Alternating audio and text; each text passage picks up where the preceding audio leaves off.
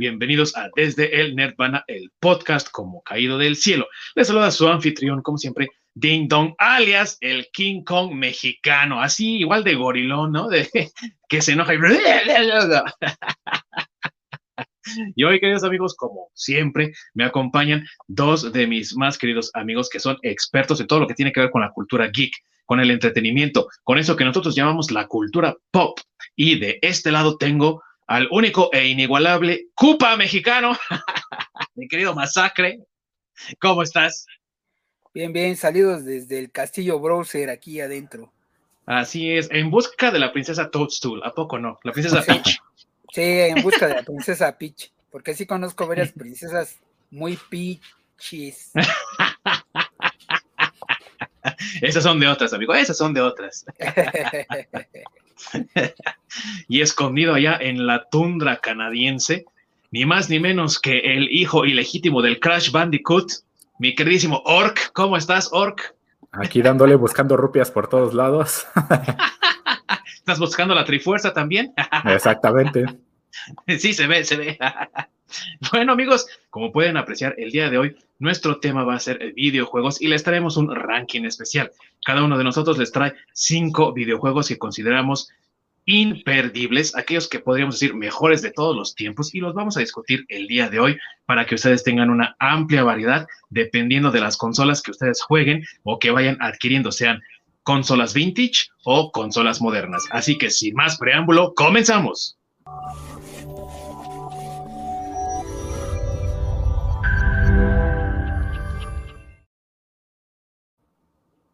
Muchas gracias a mi queridísimo Orc, que siempre está ahí acompañándonos detrás de los controles, viendo que todo salga de maravilla para ustedes, queridos amigos. Y antes de empezar, les queremos recordar que ya tenemos Twitch, estamos ya transmitiendo nuestros programas en Twitch también. Y tenemos también para ustedes un nuevo formato dentro del canal de YouTube donde podrán encontrar varios videos cortos. Ya tenemos ahí uno subido sobre una noticia del campo de DC Warner. Esperamos que la disfruten y que disfruten también de este formato y nos vayan comentando tanto en los videos de YouTube como en los videos en vivo, en las transmisiones de Twitch y en todas partes, qué es lo que les parece y de qué les gustaría también que estuviéramos hablando. Y no olviden también seguirnos en nuestras redes sociales y también próximamente en el TikTok que va a ser masacre. ok, la canción. y bueno, amigos, como les decíamos, traemos ahora un top 5, cada uno de nosotros, de lo que consideramos nosotros los juegos más importantes que hemos jugado, aquellos que nos gustan mucho, aquellos que consideramos juegos imperdibles. Y cabe aclarar, amigos, que esta es una selección personal. En ningún momento queremos decir que esto es un consenso de la industria o del fandom o de los gamers en general. Esto es algo que nosotros estamos haciendo de manera muy personal para que ustedes tengan mucha variedad también de dónde escoger. Y si ustedes tienen sus propios rankings de aquellos juegos que consideran en el top, háganoslo saber en los comentarios y también compártanos si tienen los mismos gustos que nosotros o si son diferentes. Vamos a comenzar entonces en la posición número 5, amigos, y en este caso voy a comenzar también con mi estimado Masacre, que nos va a decir su juego número 5. Adelante, mi amigo. Eh, bueno, yo como mi juego número 5 puse eh, el juego de Red Dead Redemption. Este, espero que lo hayan eh, jugado. Es un, es un juego de. Es un sandbox, como le llaman. A mí me gustan mucho los sandbox y los shooters. sandbox entendiéndose que es un, un, juego de, de, mundo abierto, por decirlo así. O sea, las misiones no están lineales. Puedes explorar el, eh, se puede decir que todo el, espacio que te da el, juego y, este, y las misiones pues te las vas encontrando conforme vas avanzando en el, en el juego. Puedes seguir la historia de forma lineal o hay, hay pequeñas misiones o mini misiones que también puedes ir, este, ir siguiendo. Eh, este juego que a mí me gusta mucho, eh, lo desarrolló Rockstar. Y, fue, bueno, lo lanzaron por ahí del 2009, me parece que fue el, primer, este, eh, el Red, el Red Dead Redemption, el primero, porque ya hay un Red, eh, un Red Dead Redemption este, 2. Pero el primero lo lanzaron ahí en, eh, allá por el lejano 2009. Y pues era un sucesor de un juego que se llamaba Red Dead Revolver, así era como lo consideraban. El, ese juego de Red Dead Revolver se lo lanzaron en el 2004. Y recuerdo muy bien que en el 2009 el, Red Dead Redemption salió para la Xbox 360. Eh, para, ese, para esa consola fue para... Bueno, esa fue en donde yo la jugué y para PlayStation creo que fue todavía en PlayStation 3, me parece que todavía fue cuando, cuando salió el, Red, el Red Dead eh, Redemption 1. Sí, así es. Entonces, este, pues a mí me gusta mucho porque, eh, bueno, acabo de mencionar que me gustan un poco, bueno, no un poco, un mucho los juegos históricos, se podría decir así, porque a pesar de que es un sandbox, pues es un, un sandbox que transcurre en el viejo oeste y este, y pues digo, tiene muchas misiones que tienen que ver con, con la historia de, pues, de esta época, ¿no? Eh, entonces es un western para los que les gusten los westerns. No hay muchos videojuegos que sean de, vaqueros, sinceramente no hay, no hay muchos. Y, de, de, esos que existen, pues no todos son buenos, o sea, no hay, no hay este, algunos que sean muy buenos. Este, pero pues bueno, eh, Red Dead Redemption es, es uno de, de los juegos que son muy buenos. ambas versiones han sido muy buenas. Ahorita todavía pueden jugar el Red Dead Redemption 2. Incluso tiene ya expansiones en línea, como lo ha estado haciendo este Rockstar. Y pues bueno, para mí es, yo se los recomiendo. No sé si aquí el, el panel lo ha jugado, que yo creo que sí. ya se le olvidó que me invitó a jugarlo el güey. Tú, mi buen por supuesto, lo has jugado. ¿Qué te parece este juego que está proponiendo mi buen masacre en el número 5? Es bastante bueno, se me hace bastante entretenido. De hecho, a mí la versión que más me gustó fue la expansión, la de Undead Nightmare, creo que se llama así, que es donde salen los zombies. Sí. Está bien, bien, bien padre, bien entretenido. En general también me gustan el, este tipo de juegos de mundo abierto. El único detalle es de que pierdes muchísimo tiempo haciendo otra pinche, un chingo de cosas que no tienen nada que ver.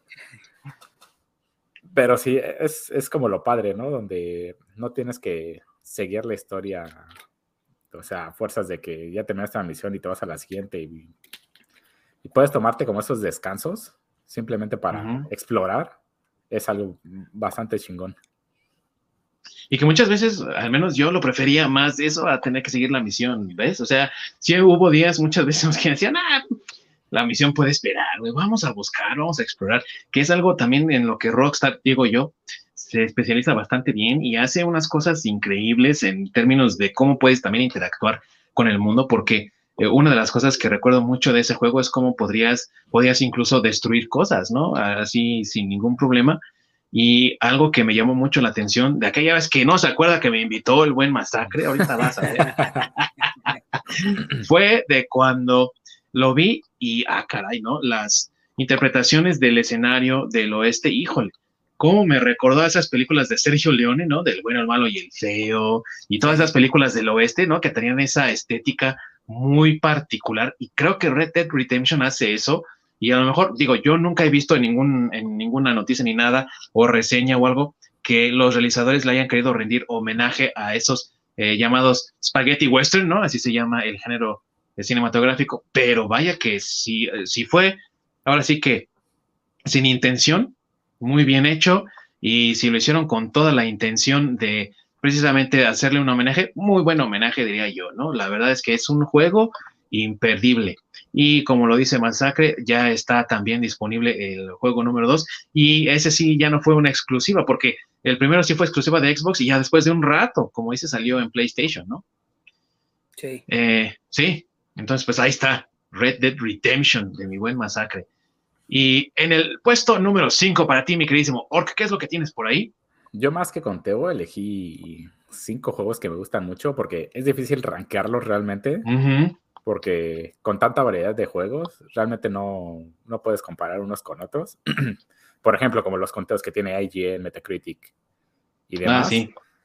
Que dices, bueno, pones a pones cara a cara a un juego que es un shooter contra uno, un RPG y uno de acción-aventura y uno de carreras, cuando pues son completamente juegos de un extremo a otro. O sea, es comparar peras con manzanas. Entonces, ¿qué es lo que vas a tomar como tu, tu estándar, no? O sea, si es historia, realmente los juegos de carreras o los shooters son historias bastante pobres. Si te vas a jugabilidad, todos se juegan completamente diferente. Entonces, eso del que, he estado checando las, eh, los rankings que ponen como los 100 mejores juegos de todos los tiempos, pues es, algo como que pues, nada más para, pues porque tienen que ponerlo, ¿no? Porque si van a hacer un buen ranking, pues realmente pones eh, los 100 mejores shooters, los 100 mejores RPGs y así sucesivamente. Entonces, por lo menos los pones eh, contra un peso pesado de su propia, de su propia talla y no andas comparando juegos que son completamente diferentes. Además de que algo que no me agrada de esas cuentas, bueno, de los rankings, es que tanto Kotaku, IGN y todo eso tienen ciertas preferencias por algunos juegos, ya que internamente eh, tienen contratos y patrocinios. Entonces, su línea editorial no es tan, tan clara y tan pulcra, entonces sí, sí está medio, medio truqueada y depende mucho también del, del que escriba, ¿no? Bueno, amigo, pero mira, no te preocupes, Kotaku nadie lo toma en serio, a nadie le importa, a nadie lo quiere, IGN ya va por ese camino, y mira, les diría, Kotaku patrocinanos, pero ni dinero tienen, güey, así que mejor que se vayan mucho a la chingada. Tenía más dinero, este, ¿cómo se llamaba? Nintendo, ¿cómo se llamaba esa revista? ¿Nintendo Power? ¿Nintendo? ¿Club Nintendo? Nintendo, sí, ah, tenía, más, tenía, más, lana, y sí la patrocinaba Nintendo. Sí, sí, de hecho sí. Creo que era de Editorial Televisa, ¿no? De hecho. Sí, exactamente. Sí, pero sí era patrocinada por o sea, Nintendo sí, le metía una sí. sí, era una revista oficial. Sí, incluso, incluso les daban este eh, exclusivas de, de, pues de juegos nuevos que iban a salir para Nintendo. Sí les daban, sí los jugaban antes y los, los trucos que venían ahí y todo sí lo sacaban. Yo estaba chida esa revista, habría que hacer un programa de esa. Tendríamos, tendríamos que hacer. ¿Sabes qué buenos detalles tenía cuando en las portadas tenías que ponerte a buscar los rombitos que los escondían? Mm, mm. Eso era ah, bastante bueno. Sí, sí, sí. Sí, creo que es una, una revista mexicana de videojuegos, bueno, especializada en videojuegos que ha sido, este, pues digo, marcó época y que fue este, digo, que es importante para todas las revistas que siguieron después. Entonces, sí, sí, habría que hacer un programa de esa, ¿eh? Por supuesto. Sí, y corríjanme si me equivoco, amigos, pero creo, creo que de ahí salió el buen Gus Rodríguez, que en paz descanse, que hizo el formato del juego, del juego, perdón, del, del programa para TV Azteca de, precisamente de Nintendo, ¿no? Ajá, de Nintendo Manía. O sea, tiene un legado, pues. Así es, sí, sí, es correcto. Sí, después se convirtió en este jefe editorial, creo, de, la revista y después de, en general de Televisa, si no estoy mal. Sí, y luego de ahí pasó con su formato de, programa a TV Azteca y pues obviamente, o sea, hizo un, es, fue uno de los programas más memorables después de ver Caritele, que también hay que hacer un programa de eso. era, era fuerza ver el programa de Gus Rodríguez sobre Nintendo, ¿no? También. sí. sí. Y de Gus Rodríguez, a mí sí me gustaría hacer tal vez después un programa de él, porque hizo muchas cosas, ¿eh? aparte de. Sí, ah, prolífico. Este, También le hacía los, creo que los sketches, se los escribió a este Eugenio, Derbez, sí. Sí, claro, por supuesto, antes de, creo que incluso antes de lo de la, revista de Nintendo, él era escritor de cajón de Eugenio Derbez, ya desde entonces. Sí, sí. sí, y también mucha historia. Sí, también creo que escribió para, para otro rollo y Ah, digo, o sea, él, aparte de hacer todo lo de Club Nintendo y todo eso, él era aparte de escritor, o sea, escritor de, Sí, sí, era súper talentoso. De profesión, pues. De profesión, sí. Sí. sí, estaría bueno hacer un programa sobre el buen gusto también. Hay que dejarlo ahí sobre el, tintero para hacerlo en una próxima edición, amigos. Vale mucho la pena y sobre todo para quienes no conozcan de esto, sería muy bueno que supieran de dónde viene todo este legado porque sí es muy importante. Entonces, muy bueno, continuamos. Regresando al tema, eh, yo elegí para esta ocasión el juego de Teenage Mutant Ninja Turtles, Turtles in Time, un juego para Super Nintendo, en una colaboración de Ubisoft con Konami, donde es un juegazo. Un juegazo. en cuanto a juegos de las tortugas, en lo personal se me hace el mejor, mucho mejor que el de Arcade, que también hubo otro que, que no me acuerdo del nombre, pero también bastante entretenido, pero sin lugar a dudas, el mejor en, en, cuanto al tema de las tortugas ninja, es ese para Super Nintendo. Ese es un clásico que tienen que jugar. Y ahí sí no hay discusión, ¿eh? Es el mejor de las tortugas ninja y se acabó.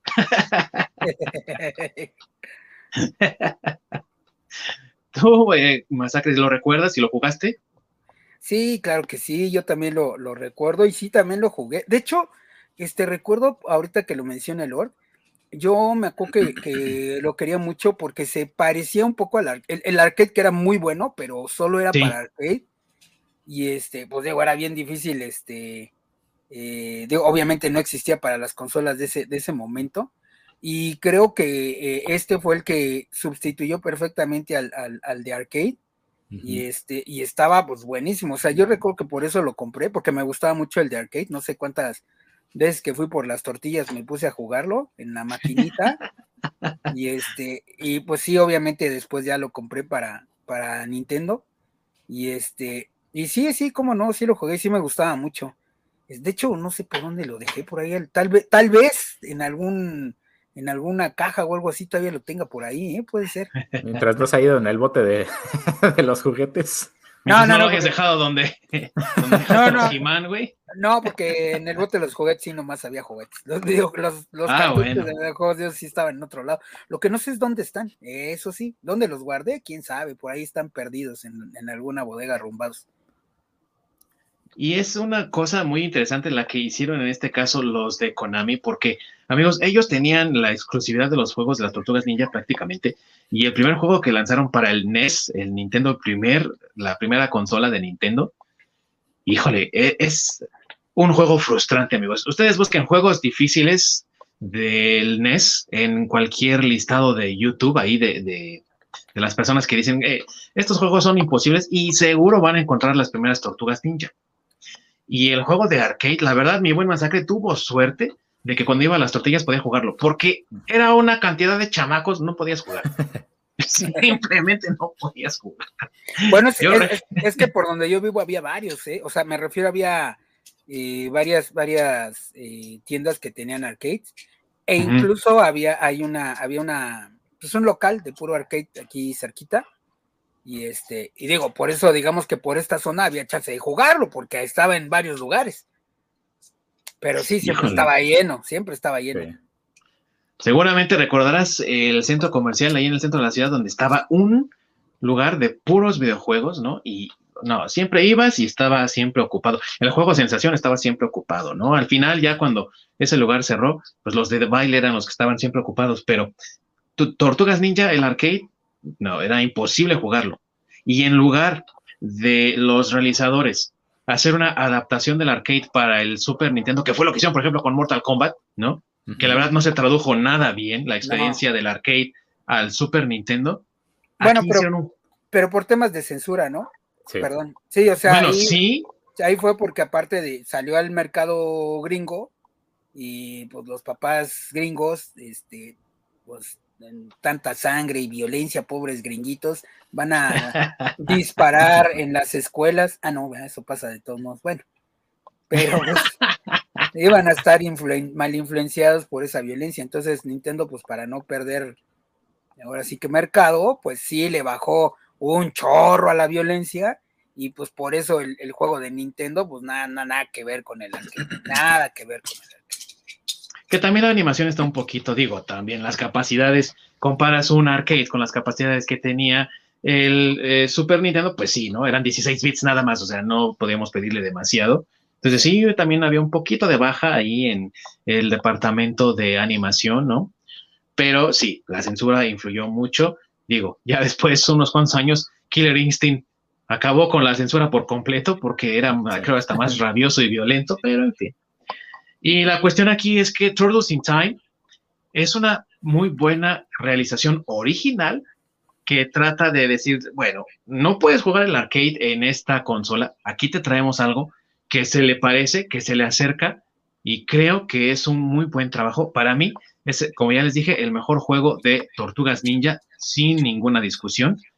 Incluso el que el arcade, porque el del arcade es muy bueno, pero Turtles in Time tiene una cualidad, no sé, única, amigos. O sea, es, un juegazo, la verdad. De las tortugas ninja hablando, ¿eh? obviamente. Sí, y ese detalle, ¿no? De que te va llevando en diferentes momentos en el tiempo. Eh, chulada. Sí, sí, completamente de acuerdo con ustedes, mis queridos amigos. Y les voy yo a contar eh, mi posición número 5, a ver qué piensan, a ver si lo han jugado. Yo creo que sí, porque es un juego muy popular, muy conocido. Es un juego que salió en 1998, pero yo lo jugué hasta el 99. Y es nada más y nada menos que Resident Evil 2. Es la continuación de Resident Evil de Capcom, que salió para el primer PlayStation y que cuenta la historia, digámoslo así, de eh, Leon Kennedy y de Claire Renfield, que está buscando a su hermano Chris, que para los que han jugado la, la franquicia, recordarán apareció en el primer juego. Ella llega a Raccoon City y lo encuentra devastado por la invasión zombie causada por la infección del virus que ha creado Umbrella, la corporación. En medio del caos se encuentra con Leon y por un tiempo unen fuerzas para tratar de averiguar qué es lo que está pasando, ya que Leon, un policía nuevo, recién llegado a la ciudad, se encuentra con el caos, encuentra a Claire, ella está buscando a su hermano y tratando de encontrarlo, y también de encontrar respuestas, van descubriendo la conspiración detrás de la corporación Umbrella. Un juego que a mi parecer es el mejor juego de la serie Resident Evil. Y por eso es que lo pongo aquí. Lo pongo en el, en el quinto puesto, nada más porque es un juego que ya no he vuelto a jugar. No sé cómo eh, tenga la resistencia al tiempo, la verdad. Yo quiero pensar que en términos de historia sí resiste el paso del tiempo. Obviamente la animación, los gráficos no tanto, pero a fin de cuentas es, en mi opinión, el mejor juego de toda la entrega de Resident Evil. Y yo sé que muchos me van ahorita a acribillar y decir, no, no manches, pues que no jugaste los más recientes o qué, pero realmente la forma en la que continúa la historia del primer juego y la manera en la que se va desenvolviendo, los personajes que vamos encontrando, incluso los monstruos y los zombies, que vamos encontrando y sobre todo el, modo en el que PlayStation jugó con la, digámoslo así, pesadilla, ¿no? Maldición que tenían de estos momentos de carga del juego. Lo que hicieron fue ponerte una puerta en primera persona, la abres y entonces estás temblando literal porque no sabes qué es lo que va a pasar una vez que termine el tiempo de carga y si va a haber un zombie, uno de esos perros zombie, uno de esos zombies que tienen garras que también parecen como perros que van caminando así con el cerebro de fuera, no sabes qué es lo que te va a salir. Ajá, exactamente. Entonces no sabes qué es lo que te va a salir. Y eso fue algo que a mí en su momento me impactó, me emocionó jugar este juego a la mitad de la noche con las luces apagadas. era, era también un rito, ¿no? Un ritual. Y por esta razón, considero que este es uno de los mejores juegos que puede jugar cualquiera. Y tiene remakes, Ah, después eh, fue una exclusiva de PlayStation, de Sony, pero después apareció también para Nintendo, para las consolas de Nintendo. Entonces, ya eso también aseguró que muchas más personas lo conocieran, que muchas más personas se familiarizaran y que lo jugaran también. Sí tiene algunos cambios por ahí, pero en esencia es el mismo juego, la misma historia y considero yo que vale mucho la pena este juego. Yo supongo que ustedes lo han jugado, mis queridos amigos. Tú, mi buen Orc, seguro que sí. Eh, pero por supuesto es uno de los mejores survival horror que se han hecho. Y lo que hace que sobresalga más que las eh, entregas actuales es justamente ese elemento de survival horror, ya que el elemento de, tener una cámara fija en, todo, eh, en toda la escena, o sea que no es como los juegos de hoy en día, ¿no? Donde la cámara va atrás de ti si estás jugando en tercera persona o literalmente como primera persona que tienes la cámara pues como si fueran tus ojos, sino tener esa cámara fija y como en un ángulo extraño, ¿no? hay una parte donde eh, en la jefatura de policía que la cámara parece estar debajo de un escritorio. Entonces se ve como vas caminando, vas dando la vuelta y aparece justamente un lameador por la ventana que empieza a caminar. Sí. Ese tipo de elementos la hacen excelente. Eh, actualmente se hizo una remasterización para Play 4 No me acuerdo si también para Play 5 para Play, para Play 4. Para 4, para 4. Y quedó bastante bien, se ve bien padre. Que bien, bien, bien chula. Y sí, a mí es un juego de esos survival horror que me encanta. Me encanta, me encanta, porque también te quitan ese elemento donde de los actuales, ¿no? Donde puedes apuntar y tienes el cursor en pantalla para ser como más preciso para darle a los uh en la cabeza. En ese momento no lo tenías, tenías que literalmente calcularle. Sí. Entonces, ese grado de dificultad que te añadía le daba un plus, que lo hacías que lo disfrutabas mucho más. Sí, sí, totalmente. Una de las cosas que a lo mejor me costó al principio fue adaptarme a los controles, pero una vez que le agarras la onda a los controles, amigos, se juega de maravilla, tiene mucha jugabilidad. Algunos de los acertijos son bastante complicados, que también le agrega un poco de sabor al, juego, porque no terminas de jugar y te quedas pensando, no, híjole, ni estás poniendo la atención al profe, estás como chingado voy a resolver ese acertijo. y nada más quieres regresar a tu casa, seguir jugando para saber, a encontrar la respuesta. Así de adictivo era así de adictivo yo creo sigue siendo. Y también para las generaciones nuevas, supongo, será igual, ¿no? Tú, mi buen masacre, lo has jugado también, seguramente. Sí, sí, también lo jugué. Este, eh, si mal no recuerda, para el PlayStation, es que ya ni sé cuál es, era el de el del disquito, bueno, de lo, del primero, ¿no? El grisecito. Sí. El uno, eh, sí. El, uno, ajá. Primerito. Sí, el primerito. Entonces, este, sí, por supuesto que lo jugué, sobre todo porque en ese eh, en ese, este, en ese, em, eh, en esa época, por decirlo así, ese PlayStation todavía lo podías hackear para no llamarle de otra forma. sí, cierto. Y este, y pues podías, sí, podías ir con tu marchante al, al este, al mercado, al mercadito, y ahí ya, ya lo, este, ya podías conseguir los, los disquitos más baratos y pues sí, recuerdo que en aquel entonces, pues el Resident Evil 2 fue uno de esos que conseguí. Y este, y, si mal no recuerdo, venían en dos discos. sí, dos discos. que en un disco jugabas como, como este. Como Leon. Como, Leon. Leon. Ajá, y ah, exacto. Y depende también, lo que me gustó de ese juego a mí, es que depende cómo fuera siguiendo la historia. Digamos que un poco, un poco, porque no era, no era realmente la idea. Este, eh, como fuera siguiendo el, el, el, este, la historia o como las decisiones que fueras tomando, tenía finales distintos. Tenía como tres finales distintos.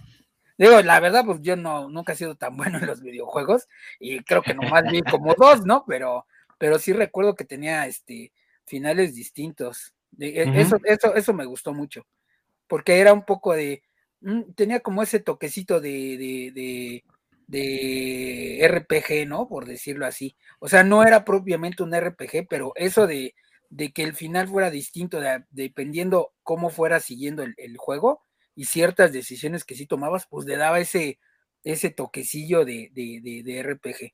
Entonces también eso recuerdo que me gustó mucho de ese, de, ese juego de, Resident Evil y coincido con, con Ding Dong, creo que es el mejor de la saga. Y Ork también está de acuerdo porque también lo dijo. o me equivoco, ah, Claro. No, claro que sí. Y también el, detalle que tenía de la interacción entre los dos personajes, dependiendo con quién jugaras, tenías que resolver acertijos para ayudar al otro personaje. Entonces, cuando lo juegas con el otro personaje, justamente te aparecía, ¿no? La escena de que, no sé, tienes que abrir ciertas válvulas para que pueda pasar. Entonces, con Leon ibas a abrir las válvulas y todo, y ya cuando juegas con Claire, escuchaste esa conversación, ¿no? De que eh, Leon tiene que ir a abrir las, este, las válvulas. Entonces, Leon abría las válvulas y ya tú podías pasar. Entonces, esa interacción con los dos personajes también era un detalle muy padre. Sí, sí, y también que fue agregando eh, personajes que después vimos como Eva, ¿no? Que ya después se aparece y que si se enamora, no se enamora de Leon y que no sé qué, ¿no? O sea, el drama ahí. Pero vamos, que eso, esa también, esa interacción eh, fue lo que ayudó, ¿no? A que, a que los personajes eh, y las historias se entrelazaran y entonces em, ya conocías a Eva como Leon, pero si te la encontrabas, no sé, por ejemplo, como Claire, ya pues, otra vez, ¿no? A conocer al personaje y todo ello. Y aparte a expandir más su historia y demás. O sea, era un... como, como dice eh, Masacre, creo que la historia era muy buena por eso, ¿no? Por todos esos desarrollos que fue teniendo de que ahora pasa esto, luego pasa esto otro, puede ser este final, puede ser este otro final, o sea, muy buen, eh, muy buena forma de contar la historia que yo creo que no se ha podido repetir nuevamente. Resident Evil 3 trató de continuar bajo esa misma línea en la que ahora Jill, que también vimos en el primer eh, juego, está regresando de la mansión de las afueras de Raccoon City a Raccoon City pero, y aunque sí está bueno, creo que no tuvo el impacto ni ese asombro, digámoslo así, que tuvo el segundo, ¿no? Entonces yo creo que el segundo fue el mejor de todos, mis queridos amigos. Y bueno, sin lugar a dudas. A seguirlo jugando, ¿eh? a seguirlo jugando porque sigue valiendo mucho la pena. ¿O no, mi queridísimo amigo Orc? Así es. Son ese tipo de juegos que, a pesar del tiempo, se vuelven clásicos y no, no hay pierde. Se siguen disfrutando como la primera vez. Sí, es casi como, oye, ¿sabes qué? Pues me compré una consola vintage PlayStation, ¿qué juego me recomiendas? Resident Evil 2, ¿no? Y seguro no, no hay falla. Exactamente. En el puesto número 4, ¿qué juego has agregado tú, mi queridísimo Orc? Obviamente no, no, no es por ranking, pero el cuarto juego que vas a compartir. El cuarto juego es el Marvel Spider-Man. Ya había había comentado de él en, otro programa. Y justamente lo maravilloso de este juego es que te da la experiencia de ser Peter Parker y ser Spider-Man. Literalmente te envuelve y te da esa sensación de irte columpiando, de, de, hacer estos movimientos, de meterte literalmente en el personaje. Entonces, la historia se me e, e, es una belleza, es una joya. Los gráficos están increíbles. Sí, cómo no. Y sobre todo la jugabilidad e, es algo que me, encantó. Se me hizo de, mis juegos favoritos. Una vez que lo terminé, lo tengo que volver a jugar. Sí. Y es muy amigable también. O sea, los controles son amigables, la jugabilidad es muy amigable. Incluso la rotación de cámaras es súper eh, amigable, como muy sensitiva, como muy inteligente, no lo sé cómo decir. Y creo que eso le, agrega al juego para que disfrutes la experiencia. Nueva York se te hace inmenso, ¿no? Sí. y, justamente esos detalles de Nueva York que agregaron, se, me hizo increíble. Sí. Cuando uno va, ¿no? Dices tú, pues, ya, ya fue esta calle, esta famosa calle, este famoso lugar, ya. Pero ahí dices tú, wow, es enorme, ¿no? Gigantesco y una belleza también. Ah, mi queridísimo Masacre, tú también lo has jugado, seguramente. Estás. No tienes micrófono, amigo. Ah, perdón. Eso. Disculpenme ustedes. Este, sí, les decía que sí, también, por supuesto que lo jugué. Este, a mí también lo que me gustó mucho de ese, de ese juego, pues es lo que menciona, ¿no? Que era el, eh, bueno, creo que fue bueno, que recuerde, porque obviamente en ese tema no soy tan experto del Spidey, pero que yo recuerde, creo que fue el primer juego donde podías un poco como desviarte del, de, bueno, explorar también, ¿no? Como dices, Nueva York, o sea, no necesariamente tenías que seguir este, la historia como lineal, y también, pues me gustaba eso, como dice el Org, ¿no? De que la forma en que como se columpiaba, o sea, e, era como muy, muy apegado a, al cómic, o sea, era como estar jugando con el cómic desde mi punto de, vista, ¿no? Exactamente. Esa, experiencia de, sentirte Spider-Man es, lo que me encantó.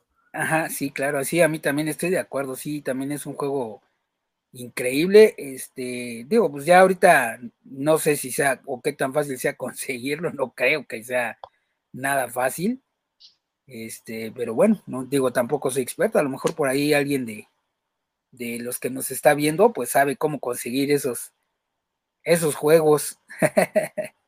pues lo podrías bajar de la Play Store, ya no lo puedes conseguir a lo mejor en físico. Digo, todavía hay, en, por ejemplo, pues no me acuerdo cuál, creo que Game Planet es la que te compra tus juegos. Entonces, si ven ahí, si hay un juego usado de Spider-Man, pues lo puedes, lo puedes conseguir, ¿no? Obviamente ya todo lo que viene con el juego principal, digamos así, de, desde cero, recién empaquetado, ya no lo vas a tener pero bueno, el juego lo puedes jugar.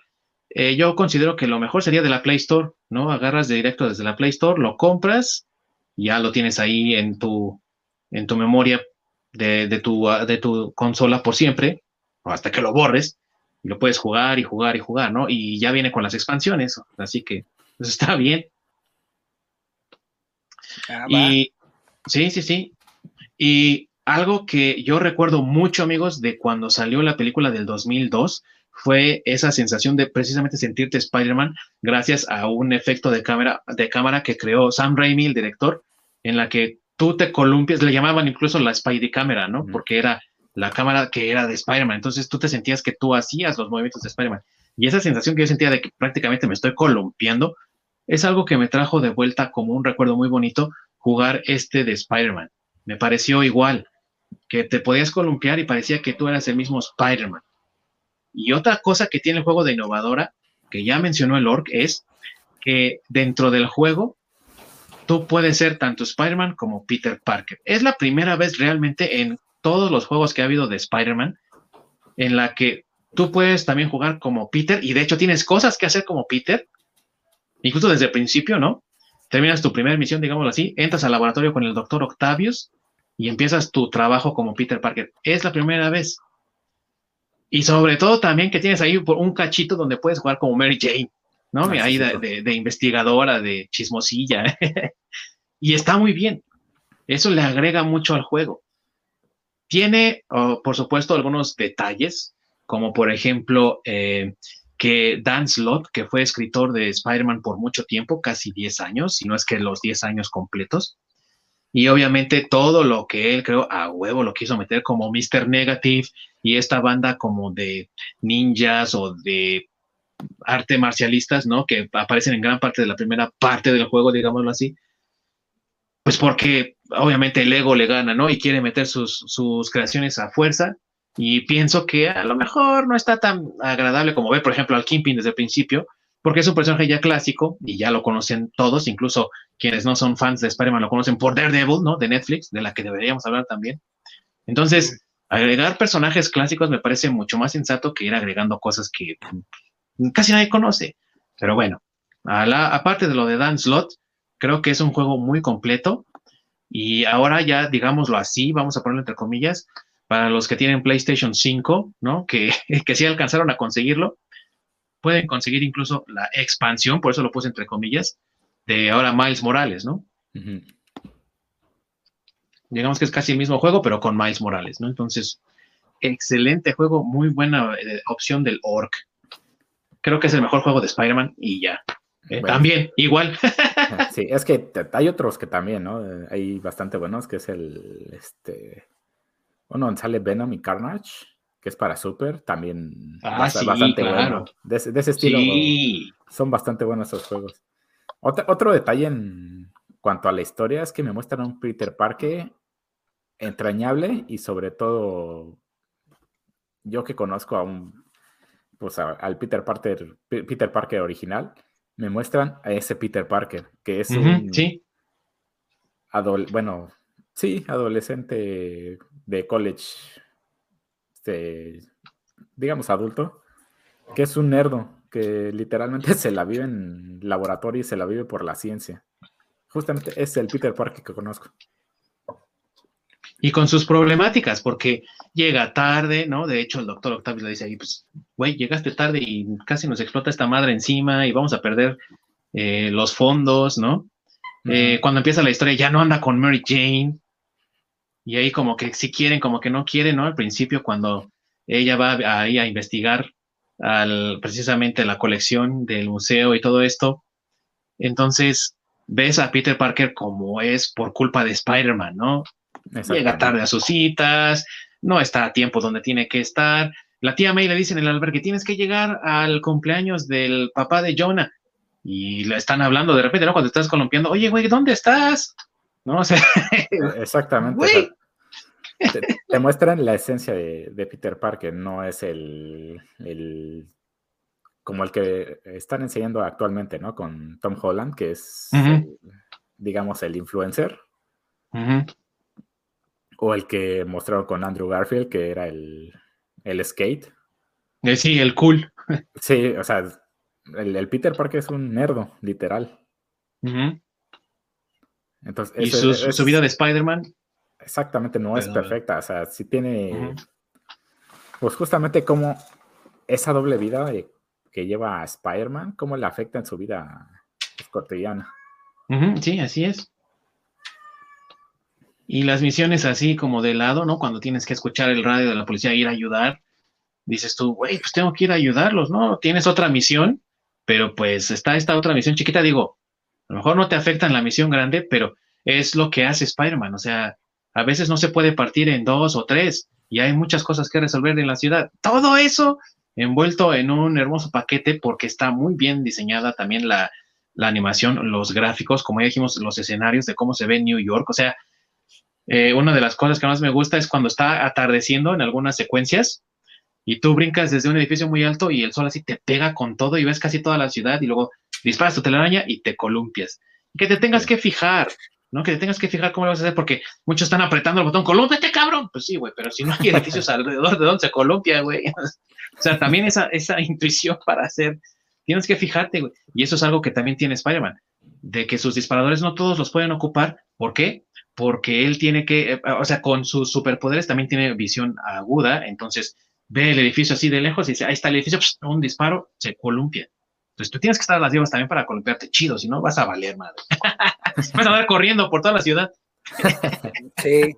Y creo que también el otro elemento que está chido es este, pues ir consiguiendo los trajes, ¿no? Porque aparte ah, son, son, trajes que utiliza en el cómic. Bueno, eh, ya también están en las expansiones, pues los que utiliza en las películas, ¿no? El de Tom Holland, el de Andrew Garfield, o sea, hay un chorro, pero también están los, los que utiliza este en el, en los cómics, pues el, está el de el Punk Spider-Man, está el Steampunk, eh, el del Spider-Verse, está el de cuando es este de la época victoriana también, o sea, eh, el traje negro, ajá este, el del arma, bueno, vamos, varios trajes que ha utilizado en este, en los cómics, entonces creo que eso también está muy chido del, juego, pues que ir, ir sacando todos esos, esos trajes, porque aparte, este, también lo chido es que no todos te los venden, como ya están este, acostumbrados a vender ah, en línea, pues bueno, este es de los juegos donde todavía tú puedes conseguir este con logros algunos de los trajes.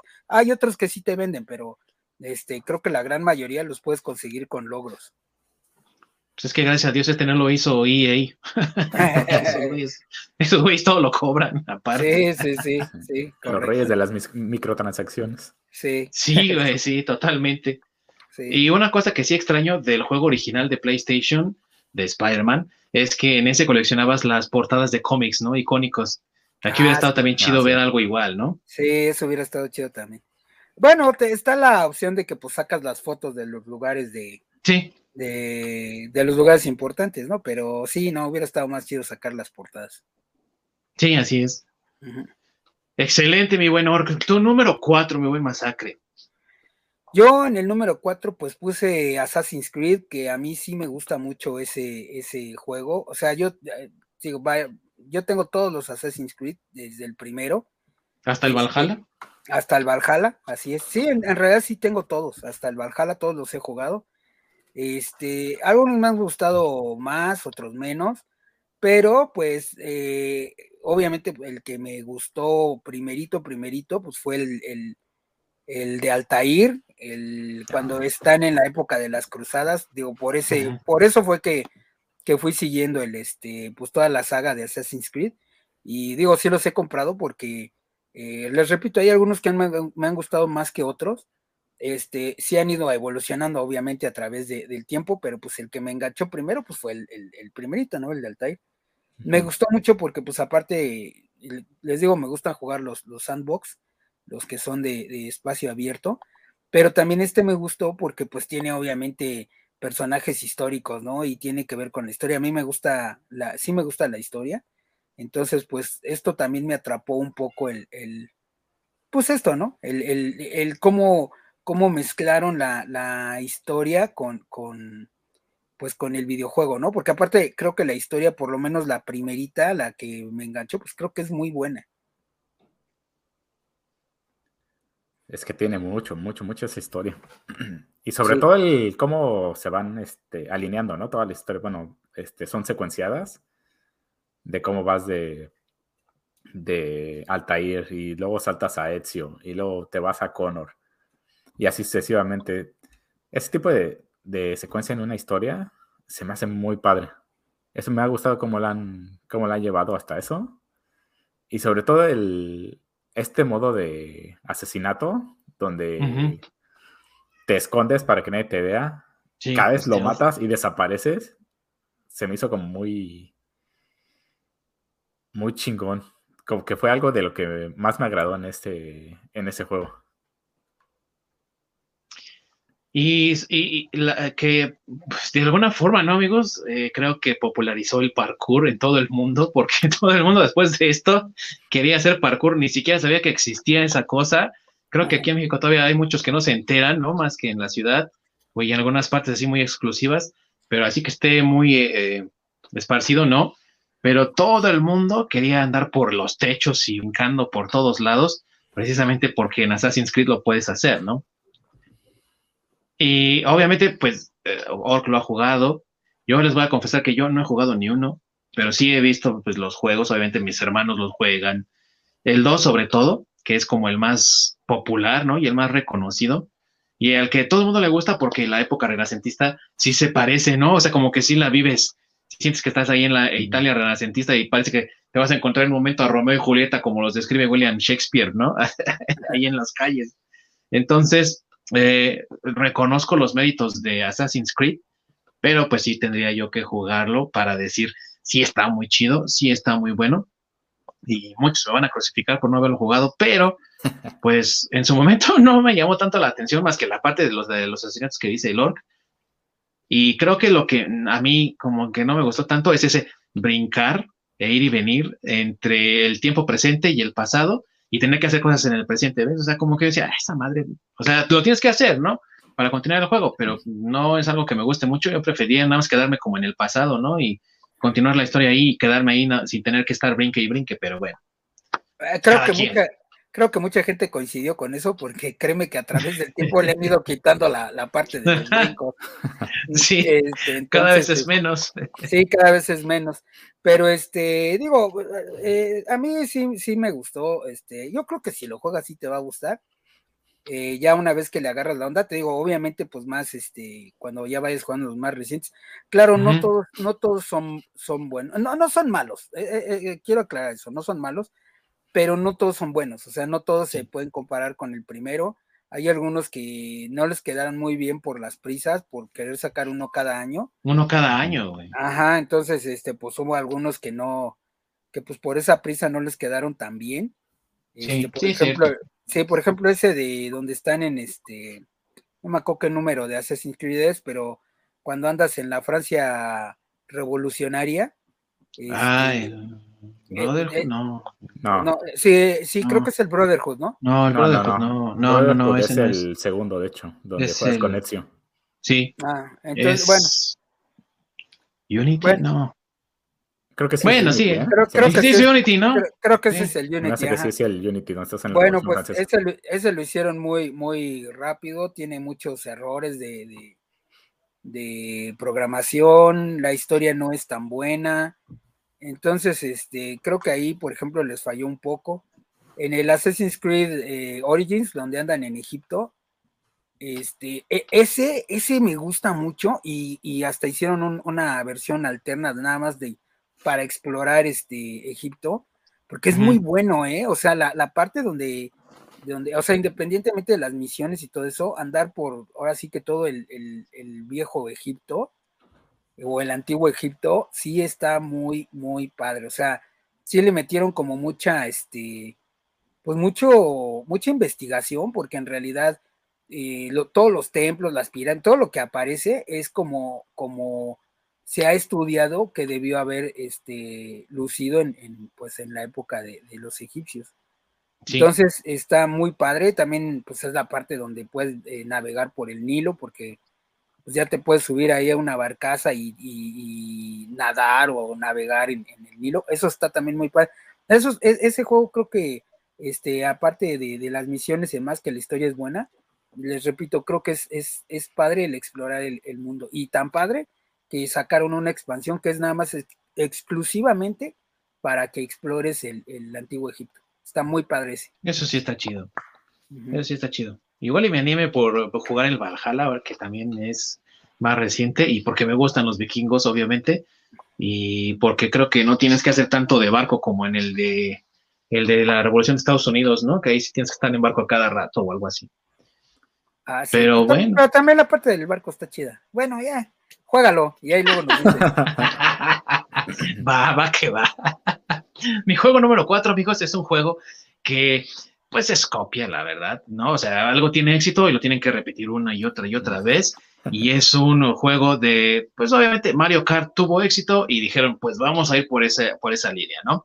El juego es Crash Team Racing de la franquicia de Crash Bandicoot de Naughty Dog.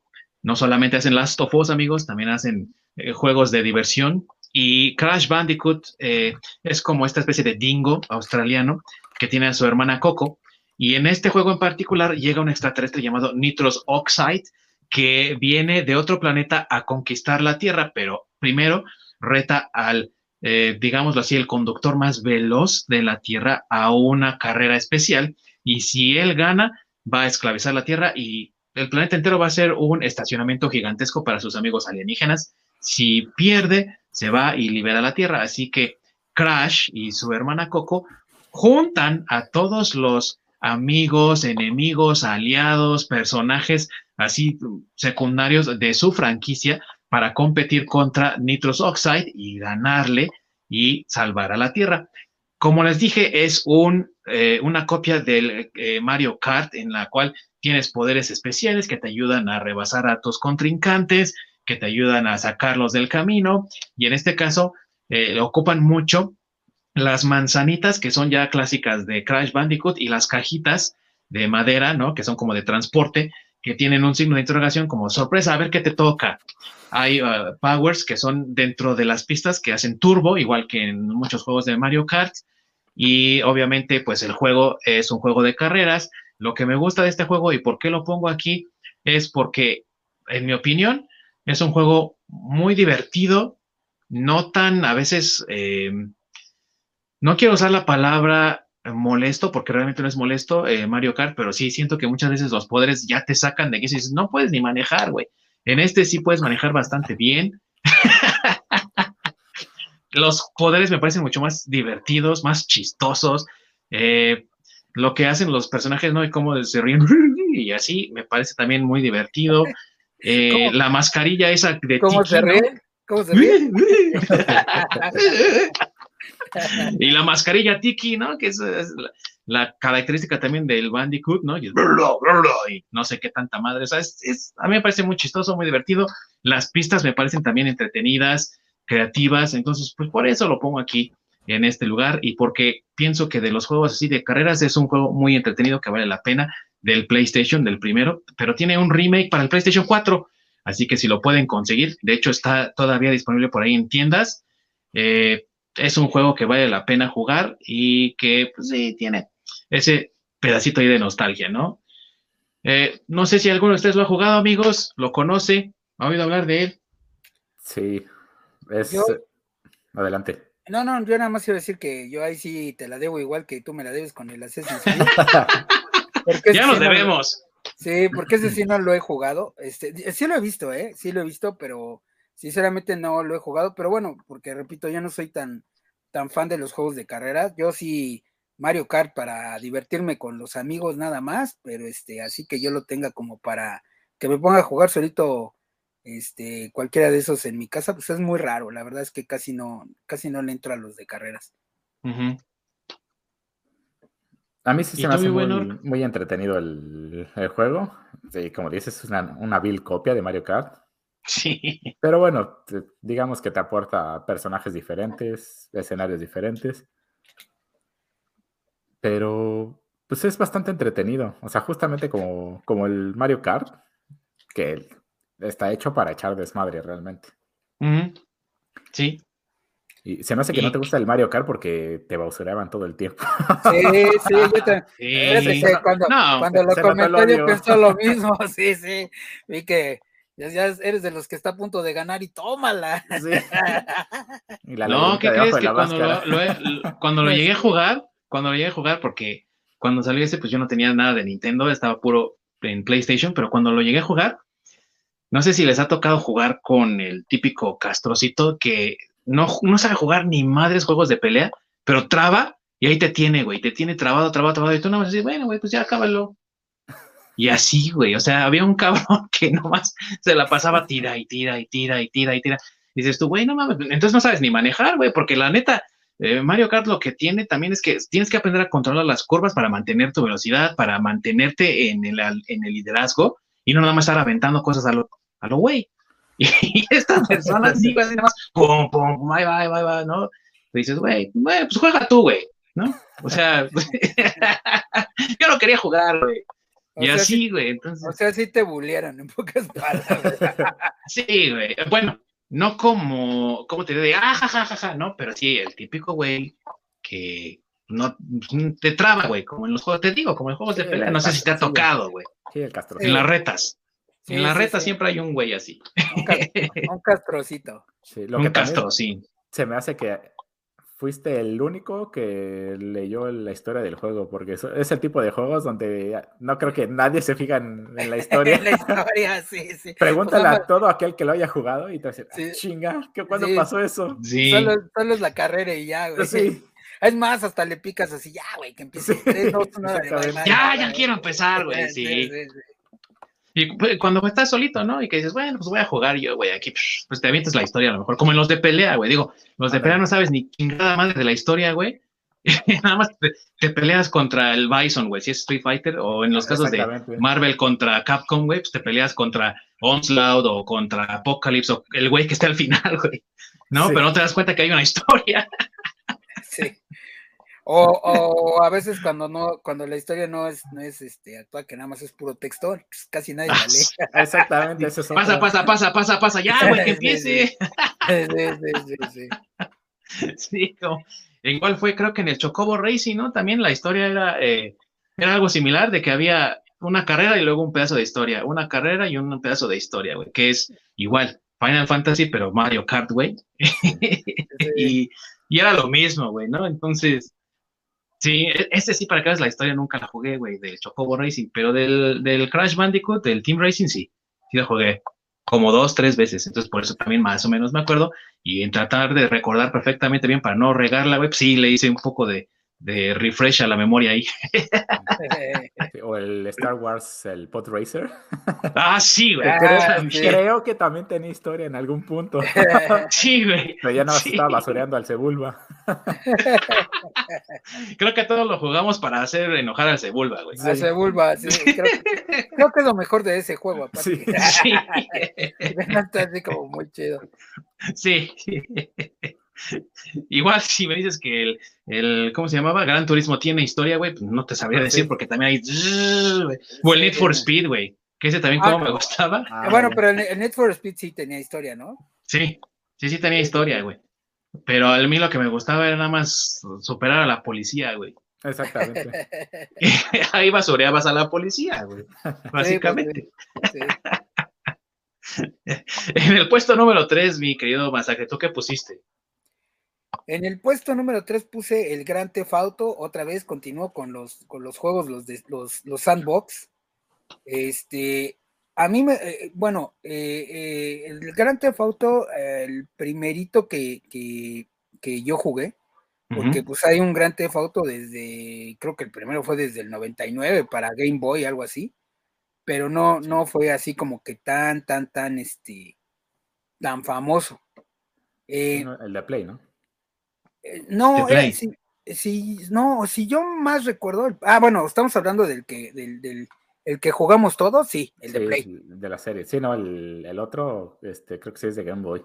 Sí, es de, eh, es de Game Boy el primerito que salió de, del, del 99. Ese sí te lo debo porque ese sí no, no, no le jugué. Y, y, ya cuando me enteré, pues sinceramente ya es como bien difícil para empezar conseguirte un Game Boy y en segunda conseguir ese juego, ¿no? Entonces, ese sí, sinceramente, nunca, nunca lo jugué. Pero este sí jugué ya después cuando salió. Este, pues creo que fue. No estoy seguro, ahí también me van a linchar, pero creo que fue, salió como Gran Theft Auto 2, realmente, porque creo que hay un Gran Theft Auto ahí en medio entre, entre el de Game Boy y el, y el Grand Theft Auto 2, que fue el... No sabes qué, que es de PlayStation, no es de... Este, no es de Game Boy, sí es de PlayStation. Ah, ¿El primerito es de, PlayStation? Sí, 97. Sí. Ah, órale. Ah, uh, no, pues fíjate, peor. Yo, yo sabía del, del 99, que es el de Game Boy. De, eh, de hecho, creo que es del Game Boy, del Game Boy, Game Boy Color. Creo que ese es el, es de ahí. Fíjate, no sabía del, del 97, no, pues todavía te la debo, todavía peor, más para atrás. Este, pero, pero sí, sí, sí jugué el de eh, el que les digo, que no recuerdo si es el Gran Theft Auto 2. Bueno, es que creo que salieron juntos, ¿no? El Gran Theft Auto 2, porque yo me acuerdo, bueno, no me acuerdo, ahí lo tengo, de hecho. Compré el paquete donde venían este, los dos Gran Theft Auto, que era el de, de Liberty City, que es donde andas en, Nueva York, y el otro es el de Vice City, que es donde estás en Miami, se podría decir. o bueno, eso es El San Andreas es después, ¿no? Sí, el San Andreas es después. Es después. Sí, el primer, el, el primer, este, el primerito que salió así, y te digo, creo que están como dos y tres, o sea, me refiero a Grand Theft Auto 2 y Grand Theft Auto 3, es el de Liberty City, que es el equivalente a Nueva York, y el de Vice City, que es el, equivalente a, a, Miami. Y no, bueno, o sea, el ser un maleante, creo que es lo bueno de ese juego. y de toda la saga, porque pues creo que yo, yo después de esos Grand Theft Auto sí he comprado casi todos los, los, los Grand Theft Auto, y quiero decir casi todos, porque el Grand Theft Auto 5, este, que también es, ah, bueno, cabe destacar que también es de Rockstar, y estos, y Rockstar, pues también es como EA, que también te vende todo. Este, salió la versión, yo tengo el, el Grand Theft Auto 5 para Xbox 360, y después salió el, este, el Grand Theft Auto 5, pero para la versión de, Xbox One. Ese ya no lo compré porque dije, ah, ese es lo mismo. Pero este, desde aquel entonces que salió, han estado saliendo expansiones para que juegues en línea. Entonces, pero van, todas las expansiones son sobre la Xbox One. Entonces, no sé, he estado pensando en comprarlo, está en 600 pesos, creo que está ya ahorita, o sea, ya no está tan caro pero obviamente porque pues te la dejan ir con todas las expansiones que ya tiene. Claro. Así. ¿Tú, Orc, has jugado Grand Theft Auto? Sí, me acuerdo del, justamente del Vice City, Liberty, City y el San Andreas. El 5 sí ya no lo, no lo jugué. Y sí, literalmente para mí lo que se me hacía entretenido era hacer desmadre, hacer desmadre y que la policía te empezara a perseguir. el, ejército a las cinco estrellas. Con las cinco estrellas. Sí, hacer simplemente todo un pinche desmadre. Sí. Que, fíjate, eso ya no está tan divertido en el 4 y en el 5, porque no, sí, y ahora sí la policía se pone bien perra ya cuando estás en el 4. para que llegue el ejército, no, ya tienes que ser muy bueno para sobrevivir, porque sí se pone muy perra ya la poli. Ya no está tan fácil como en Liberty City, Sí, pero es, lo que sí se me hace más entretenido. Y me acuerdo de las misiones con este Little, Little Joe. Little Joe es el de Liberty City, ¿no? No, es el del 3, ¿no? El Rastafari que no se le entiende nada, que le tuve que poner los subtítulos y aún así no entendía nada. yo, mamá, ¿qué chido estás diciendo? Es, el de Vice City, ese. Es el de Vice City, sí. Ah. híjole, es que es... Bueno, güey, por lo menos señala dónde tengo que ir, porque no entiendo ni un carajo lo que estás no, diciendo. Sé, no, sé lo que estás diciendo, güey. ¿Me puedes repetir, por favor? sí, sí, ni con los subtítulos entendía, sí, fue horrible. Yo creo que una de las cosas que tiene Grand Theft Auto es que te permite ser un malandro sin ninguna consecuencia, que es también, o sea, mucha gente ha dicho, ah, Grand Theft Auto no corrompe a los niños, como siempre toda la perra vida, pero a mí me parece que es como, bueno, mira, ve este desmadre y qué consecuencias hay, no estás en prisión, no pasa nada, ¿no? O sea, puedes hacer drogas, puedes matar a gente, puedes chocar autos, agarrar, recoger prostitutas, ¿no? O sea, y no hay ninguna consecuencia, no pasa nada, estás en la comodidad de tu casa disfrutando y simplemente estás echando desmadre. Y te voy a ser sincero, yo jamás he acabado ni un solo Gran Theft Auto porque yo lo único que he hecho siempre es desmadre. Nada más lo pongo. Y mi favorito es el 3. A mí, a mí el que más me gusta es el 3, sobre todo por el soundtrack, güey, cuando agarras y te robas un auto. ¿El de San Andreas es el 3? No, El 3 es Grand Theft Auto 3, así se, llama. Y viene precisamente en el paquete de Liberty City, eh, Vice City y, y el 3. Ah, y, y, ese, güey, como, me gusta el, el, el, soundtrack, porque aparte, pues tú le vas cambiando a la estación y yo siempre me voy a la estación de los 80s, ¿no? Y que empieza Rush, Rush, y, y yo voy así nada más, ¿no? Y el güey canta. O sea, ese güey, eh, lo que me gusta es que el güey canta, tu personaje canta esa canción, güey, entonces eso es lo que me gusta, ¿no? Vas de. Y, sí, vas de padrote acá bien chido, ¿no? Y vas con los Diablo. ¿Qué pasó a esa familia? Y yo les aviento una molotov, vale, perros, a chingas. y otra de las cosas que me encantaba, güey, era saliendo del hospital, me subí al techo del hospital y órale, güey, como pinche, como francotirador, güey, dándole a todos, güey. bueno, obviamente sales del hospital, consigues unas armas y me subía de vuelta, güey, órale, hasta que llegara el ejército, güey. Sí, sí, sí. Pues es que creo que es lo, creo que es lo divertido de los Grand Theft Auto, o sea, como uh ¿no? Hacer el desmadre ahí. Este, pero, bueno, yo sí los he acabado todos, todos los, los Grand Theft Auto que, he jugado, bueno, todos los que tengo sí los he acabado, pero no al 100%, se ha acabado, por decirlo así, la historia. La, historia principal, pero ya las mini misiones, pues luego sí las voy haciendo poco a poco porque sí están muy largas. Sí, bueno, sí. Y creo que, híjole, no sé cuál sea mi, mi favorito, porque todos tienen como su, su, este, pues su detalle, ¿no? Por ejemplo, el, el, el Gran Theft Auto, el 4, que es el de Nico Bellic, donde andan en el equivalente a lo que sería Chicago, no me acuerdo cómo se llama la ciudad. Este, ahí, ahí hay algo bien padre. Está una, una misión, es una de un robo a un banco. Y esa misión eh, de, del robo al banco, y ya así este, eh, explicada por los, los creadores, este, se inspiraron en la película de Fuego contra Fuego, no sé si la han visto. Eh, Robert De Niro con, y este... Al Pacino. Al Pacino. Ajá. Hit, hit en español, digo en inglés. hit en inglés, exactamente. Bueno, pues la, la, misión del robo al banco está inspirada en esa, en esa película. Y, es una buena película. Y es una buena película. Y sí, sí se parece un chorro, ¿eh? Y así, o sea, salen todos enmascarados, vestidos de traje, porque de hecho para hacer la misión tienes que ir y comprarte un traje. Ah, chido. Este, y sí salen así con las, las mochilas de dinero. Y pues sí, les cae la policía y salen echando tiros, ¿no? Como en la película de Hit o, Fuego contra Fuego, que se llama en español. Eh, está bien chido. Por eso les digo que cada, cada Gran Theft Auto tiene como que su, su toquecito chido de. Digo, el San Andreas, pues, si te gusta el, el soundtrack del 3, pues en el de San Andrés te va a gustar más porque trae, trae, es más, ahí sí me gusta poner la estación de hip hop y ahí viene pues todo el hip hop noventero chido, Snoop Dogg, este, eh, no, o sea, Dr. Dre, todo, el, todo el, eh, todo el este. El hip hop que sí es, que sí vale la pena. Que sí vale la pena, y entonces sí te sientes bien eh, viajando ahí por Los Ángeles. Con bien gangsta. Sí, bien gangsta. Sí, o sea, te digo, cada uno tiene sus, toques chidos. Bueno, a mí es lo que me gusta del Gran Theft Sí, no te creas. De hecho, el, San Andreas es una de esas compras pendientes que tengo de que sí quiero porque quiero, ¿no? Pero pues ya sabes, se atraviesan las cosas por una u otra razón. Y por lo, quiero seguir echando lo, lo acaban mayor de, definición. Lo acaban de sacar remasterizado, Ding Dong, ¿eh? Sí, sí, por eso también, con más razón. ¿eh? Sí, sí. Que vienen tres juegos.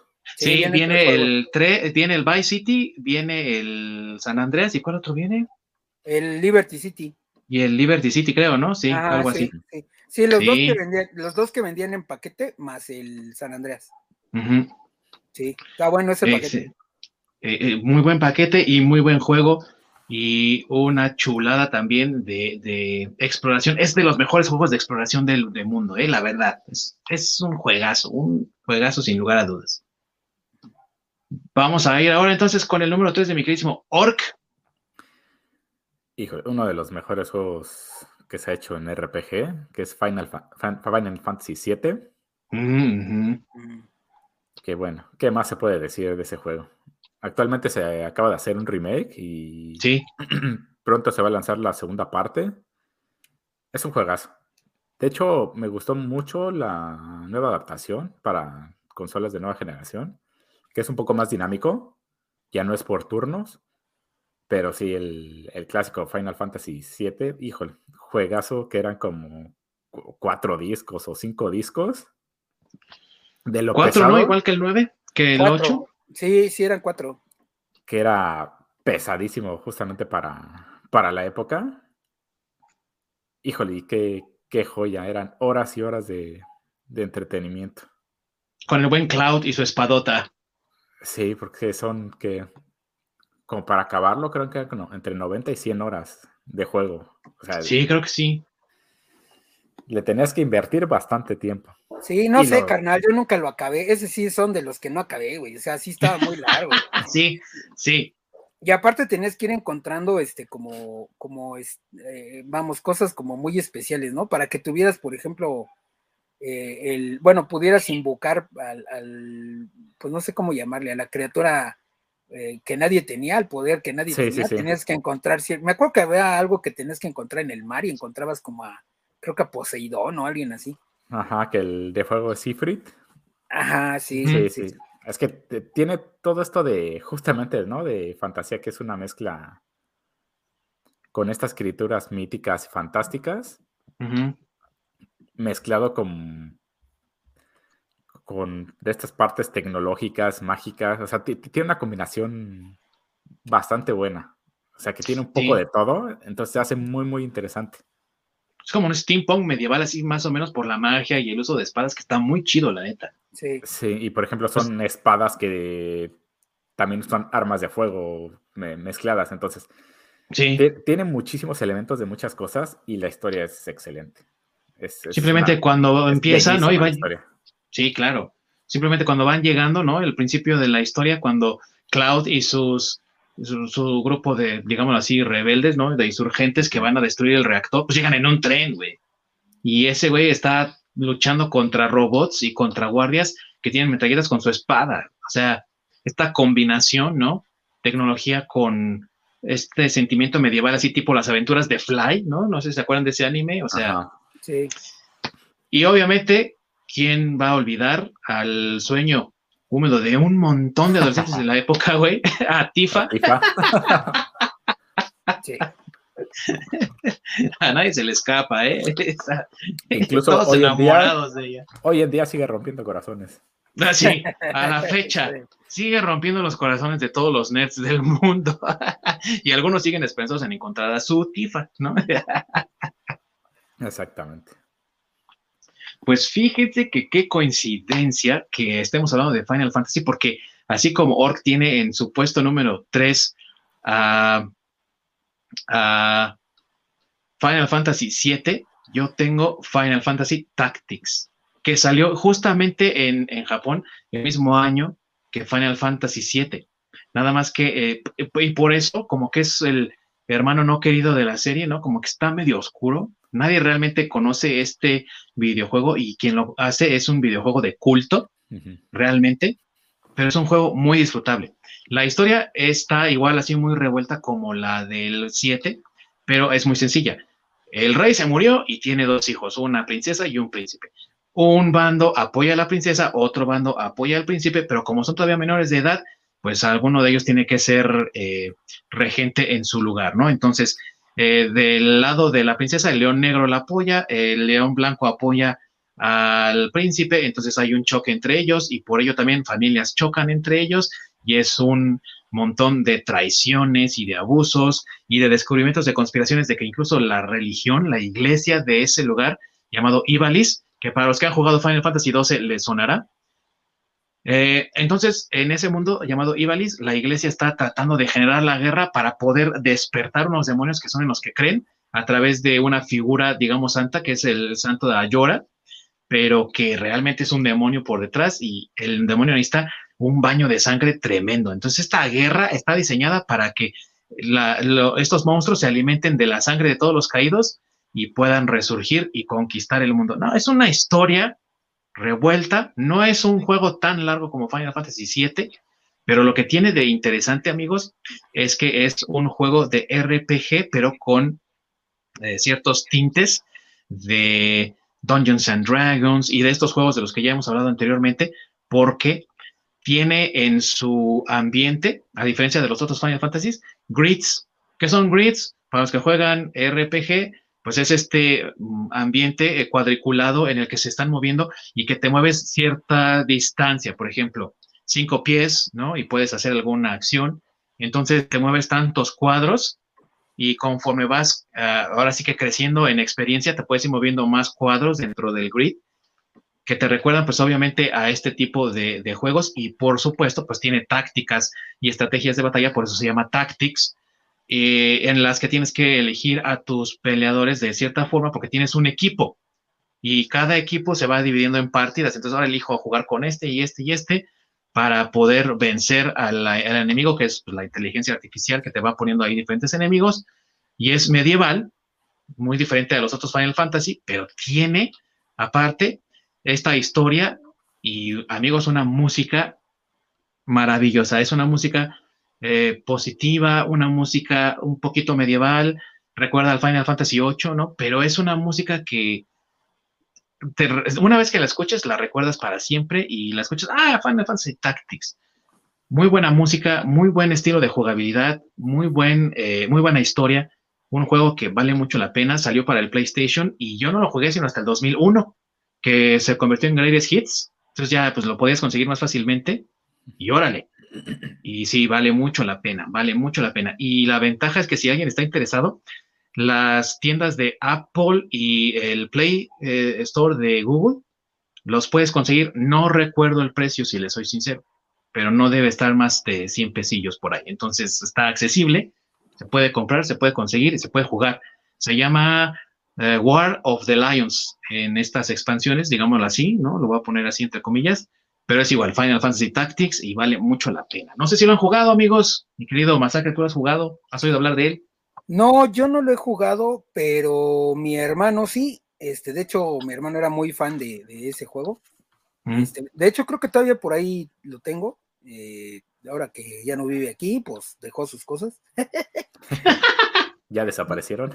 y, ya son mías. y ya son mías. Nada, no es cierto. No, pero creo que sí por ahí entre sus cosas lo tiene. Porque recuerdo yo muy mucho la portada que me llamaba la atención porque es una portada como de es como un arco, ¿no? Donde está, bueno, es así como un fondo blanco, y es un arco y están parados todos los personajes enfrente, ¿no? Como muy medieval se ve así. Mm, sí, sí. Entonces, este, sí, yo, yo la verdad no lo jugué, pero sí, sí, mi hermano sí era muy fan. Eh, debe de estar bueno, porque sí, mi hermano sí tiene buenos gustos en ese sentido. pues aprovecha y juégalo, porque sí vale la pena, ¿eh? La verdad es un juegazo. Yo diría, sin temor a pues a la recriminación de los fans de Final Fantasy, que es uno de los mejores, si no es que el mejor de la saga de Final Fantasy en términos de jugabilidad y de historia. La verdad es un juego que a mí me encanta y más que todos los demás Final Fantasy. Quizá el 8 se le parezca porque es igual medieval, ¿no? Hasta la música. Pero no, el Tactics, un juegazo. Muy bueno, si lo has jugado, ¿has oído hablar de él? Sí, también ya lo terminé. Sí, muy entretenido y me gusta justamente eso que mencionas, ¿no? este elemento de los grids, que puedes manipular tu, posición dentro del tablero. Pero sí, mi voto va por Final Fantasy VII. Se me hace mucho mejor. claro, por eso lo pusiste. sí. Pero esos elementos del RPG donde justamente termina siendo en parte como si fuera ajedrez, ¿no? Este que tienes que ir pensando en tu equipo, porque, digamos, no puedes, este, como en calabozos, ¿no? No puedes llevar a todos en fighter porque, pues, si, si te empiezan a abaratar a uno, te empiezan a abaratar al otro, pues, ¿quién va a curar, no? Sí. Entonces, justamente ese tipo de, de, estrategia que tienes que ir formulando para juntar a tu equipo, para ir, este, pues, desarrollando las misiones, es algo que me encanta de los RPGs, sobre todo de estos. Y tiene igual elementos de Final Fantasy, tiene chocobos, tiene veneno, tiene eh, esto del Miss, ¿no? Que te ataca pero falló, ¿no? Que es muy clásico de los RPGs. Tiene esos elementos de Final Fantasy, pero no parece Final Fantasy, ¿no? Y las clases, o sea, tiene clases, ¿no? El Fighter, el eh, Sorcerer, el Healer, tiene incluso hasta ninja, samurai, un caballero negro por ahí, si lo puedes hacer, ¿no? Porque tienes que jugarle bastante. Y sí, hay unas partes en las que tienes que hacer como tipo crunch, ¿no? Estarle dando y dando y dando y dando para subir de nivel y poder enfrentar al enemigo. Pero realmente no es tan, o sea, si tienes una buena estrategia lo puedes eh, vencer sin ningún problema. Pero, eh, o sea, es, Es un juego que tiene a lo mejor unos pocos antibajos por ahí, pero sí es un muy buen juego, la verdad. Y sí, te recuerda mucho a Dungeons and Dragons, te recuerda a ese tipo de RPGs de mesa, ¿no? Exactamente. Y tiene... Eso le aporta muchísimo. Sí, sí. Así que ya sabes, mi buen masacre, si te interesa, juégalo porque sí vale la pena. Sí vale mucho la pena. Sí, ahora, que lo, ahora, ahora, que lo tenga ahí, bueno, que ahí lo tiene mi hermano con un chancecito, yo creo que sí lo juego. Sí, ni le pides permiso, al fin que ya dejó ahí sus cosas. No, pues ya lo dejó ya. Matanga dijo la changa. Sí, lo caído, caído, dicen por ahí. sí, sí. Número dos, mi querido Orc.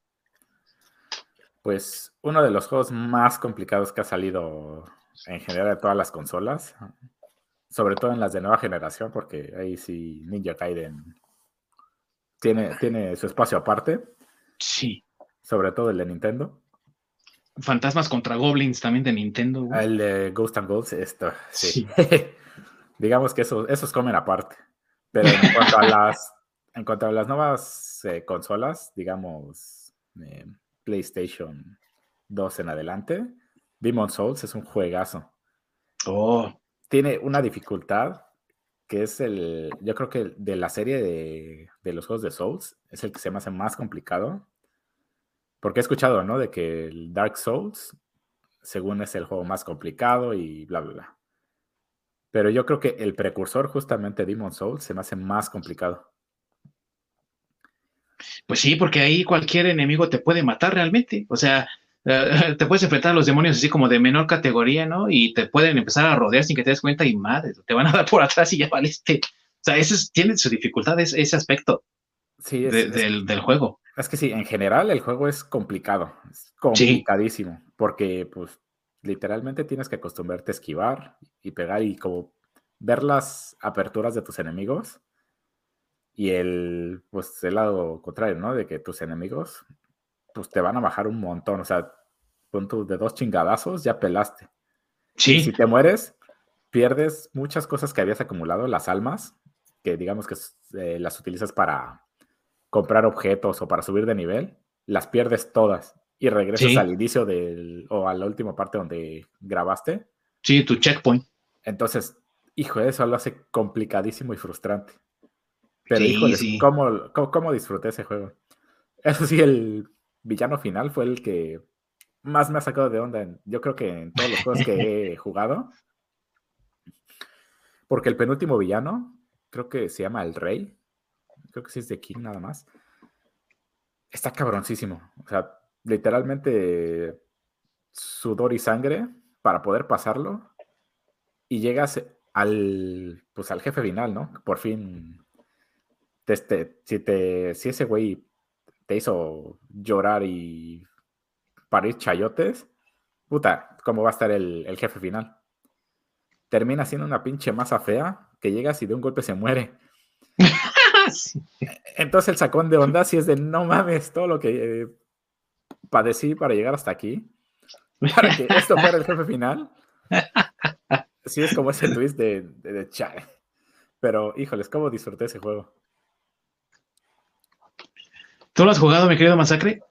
Eh, sí, pero no lo acabé. A mí sí me frustró y sí llegó un momento que dije, no, la chingada, está más está muy difícil. Sí, está muy difícil, muy cabrón. Y sabes qué, yo no sé, porque hay un remake hasta donde yo sé, ¿no? Para el Play 5, pero, eh, híjole, en el, en el Play 3 que salió originalmente, la cámara, güey, cómo era frustrante la cámara. Y luego que se trababa así en un ángulo y tú, güey, quítate, no puedo ver qué está. Ya, valiste mal. ¿no? Algo, alguien te mataba porque ya la cámara no te dejó ver qué tranza y sí, me pasó varias veces. de, hecho, la, remasterización es el de Dark Souls. Mm. Porque curiosamente veo que todo el mundo le hace feo al Demon Souls. Como que nadie lo recuerda. Como que pasó de noche. O lo, quieren olvidar, güey. No, o lo quieren olvidar porque. Sí, güey, yo lo quiero olvidar, güey. Sí está muy. A mí sí me eh. Si ves todos los que mencionan la serie de Souls, mencionan de Dark Souls, Dark Souls 2 y el 3. Pero el Demon Souls es raro que alguien lo mencione. Pues es que Están chavos si no mencionan Soul Calibur también. a ver, que el, Demon Souls a mí sí se me hizo demasiado cabrón, güey. O sea, te digo, sí, no, no lo acabé, ni, me acuerdo hasta dónde llegué, güey. Está muy perro. porque sí, sí hubo un momento que dije, no, güey, ya. O sea, sí me frustraba. Ya llegó un momento que dije, no, güey, esto, esto no es lo mío. Sí me frustra demasiado. Sí, esos de From Software sí hicieron, se, se pasaron. Sí. From Software es, eh, hijos de la sí, están cabrones esos güeyes, ¿eh? Y, pero el remake ya lo hizo alguien más, ¿no? Entonces igual ya le hicieron, digo, porque no he visto el remake. Ya le habían, eh, habrán hecho adecuaciones o algo. Creo que fue este Japan Studio el que hizo el, remake. Bueno, el, como, pues no fue un remake, ¿no? Más bien fue como darle una actualización, ¿no? Para un remaster, un remaster, exactamente, ¿no? Entonces... Sí, que cuando hicieron la remasterización, que los fans estuvieron queje, queje, que bueno, ni siquiera fueron los fans que se quejaron, todos los externos que no eran fans, que se estuvieron quejando que por qué no ponían una dificultad fácil. Está muy difícil. sí, que se estuvieron quejando de, bueno, pues, ¿dónde hay la, la fácil para poder pasarlo, no? Y pues, güey, así estaba de cabrón en un inicio. Chingale. Eh, güey, o sea, ahí te das cuenta que esos güeyes no jugaron Nintendo en su vida. Sí, no. No, pero de todos modos, güey, aquellos tenían Nintendo, sí estaba demasiado cabrón. Mira, yo no me, yo no me quejé, güey, yo simplemente dejé de jugarlo, güey, ya. Pues sí. de fácil, güey, porque, no, o sea, para mí sí estaba muy cabrón.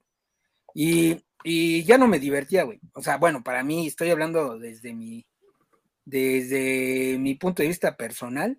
Sí. Este, sí, ya llegó un momento y ya no, no me divertía, güey, me estresaba y ya dije, no. Después de la, de, la, tercera vez que aventabas el control, ya no querías nada. Sí, güey, sí, güey. Sí, ya, güey, ya. Sí, ya dije, no, qué, qué, pinche necesidad de estar sufriendo. No, ya la chingada, mejor voy a poner mi número dos, cuando me pregunten ahorita te digo. Pequeño pony. Spyro el dragón, güey, que estaba bien fácil. y el 3, güey, que es el menos chido. no, yo no jugué esa mamá. O sea, tampoco te pases de No, como mamá, sí estaba chido, güey. Primero sí estaba chido del Spyro, güey. ah, A ver, ¿cuál es tu número dos, amigo? ¿Cuál es? El, Call of Duty y pongo diagonal Medal of Honor porque empecé a jugarlo con el Medal of Honor. Ya ese sí es, olvídate de estrategias, olvídate de que está muy cabrón, güey. Eso es un simple shooter. Este, empezaron con shooters en, la Segunda Guerra Mundial y de ahí fue evolucionando el Call of Duty. Este, pero, híjole, a, a, mí sí me divierte mucho ese shooter.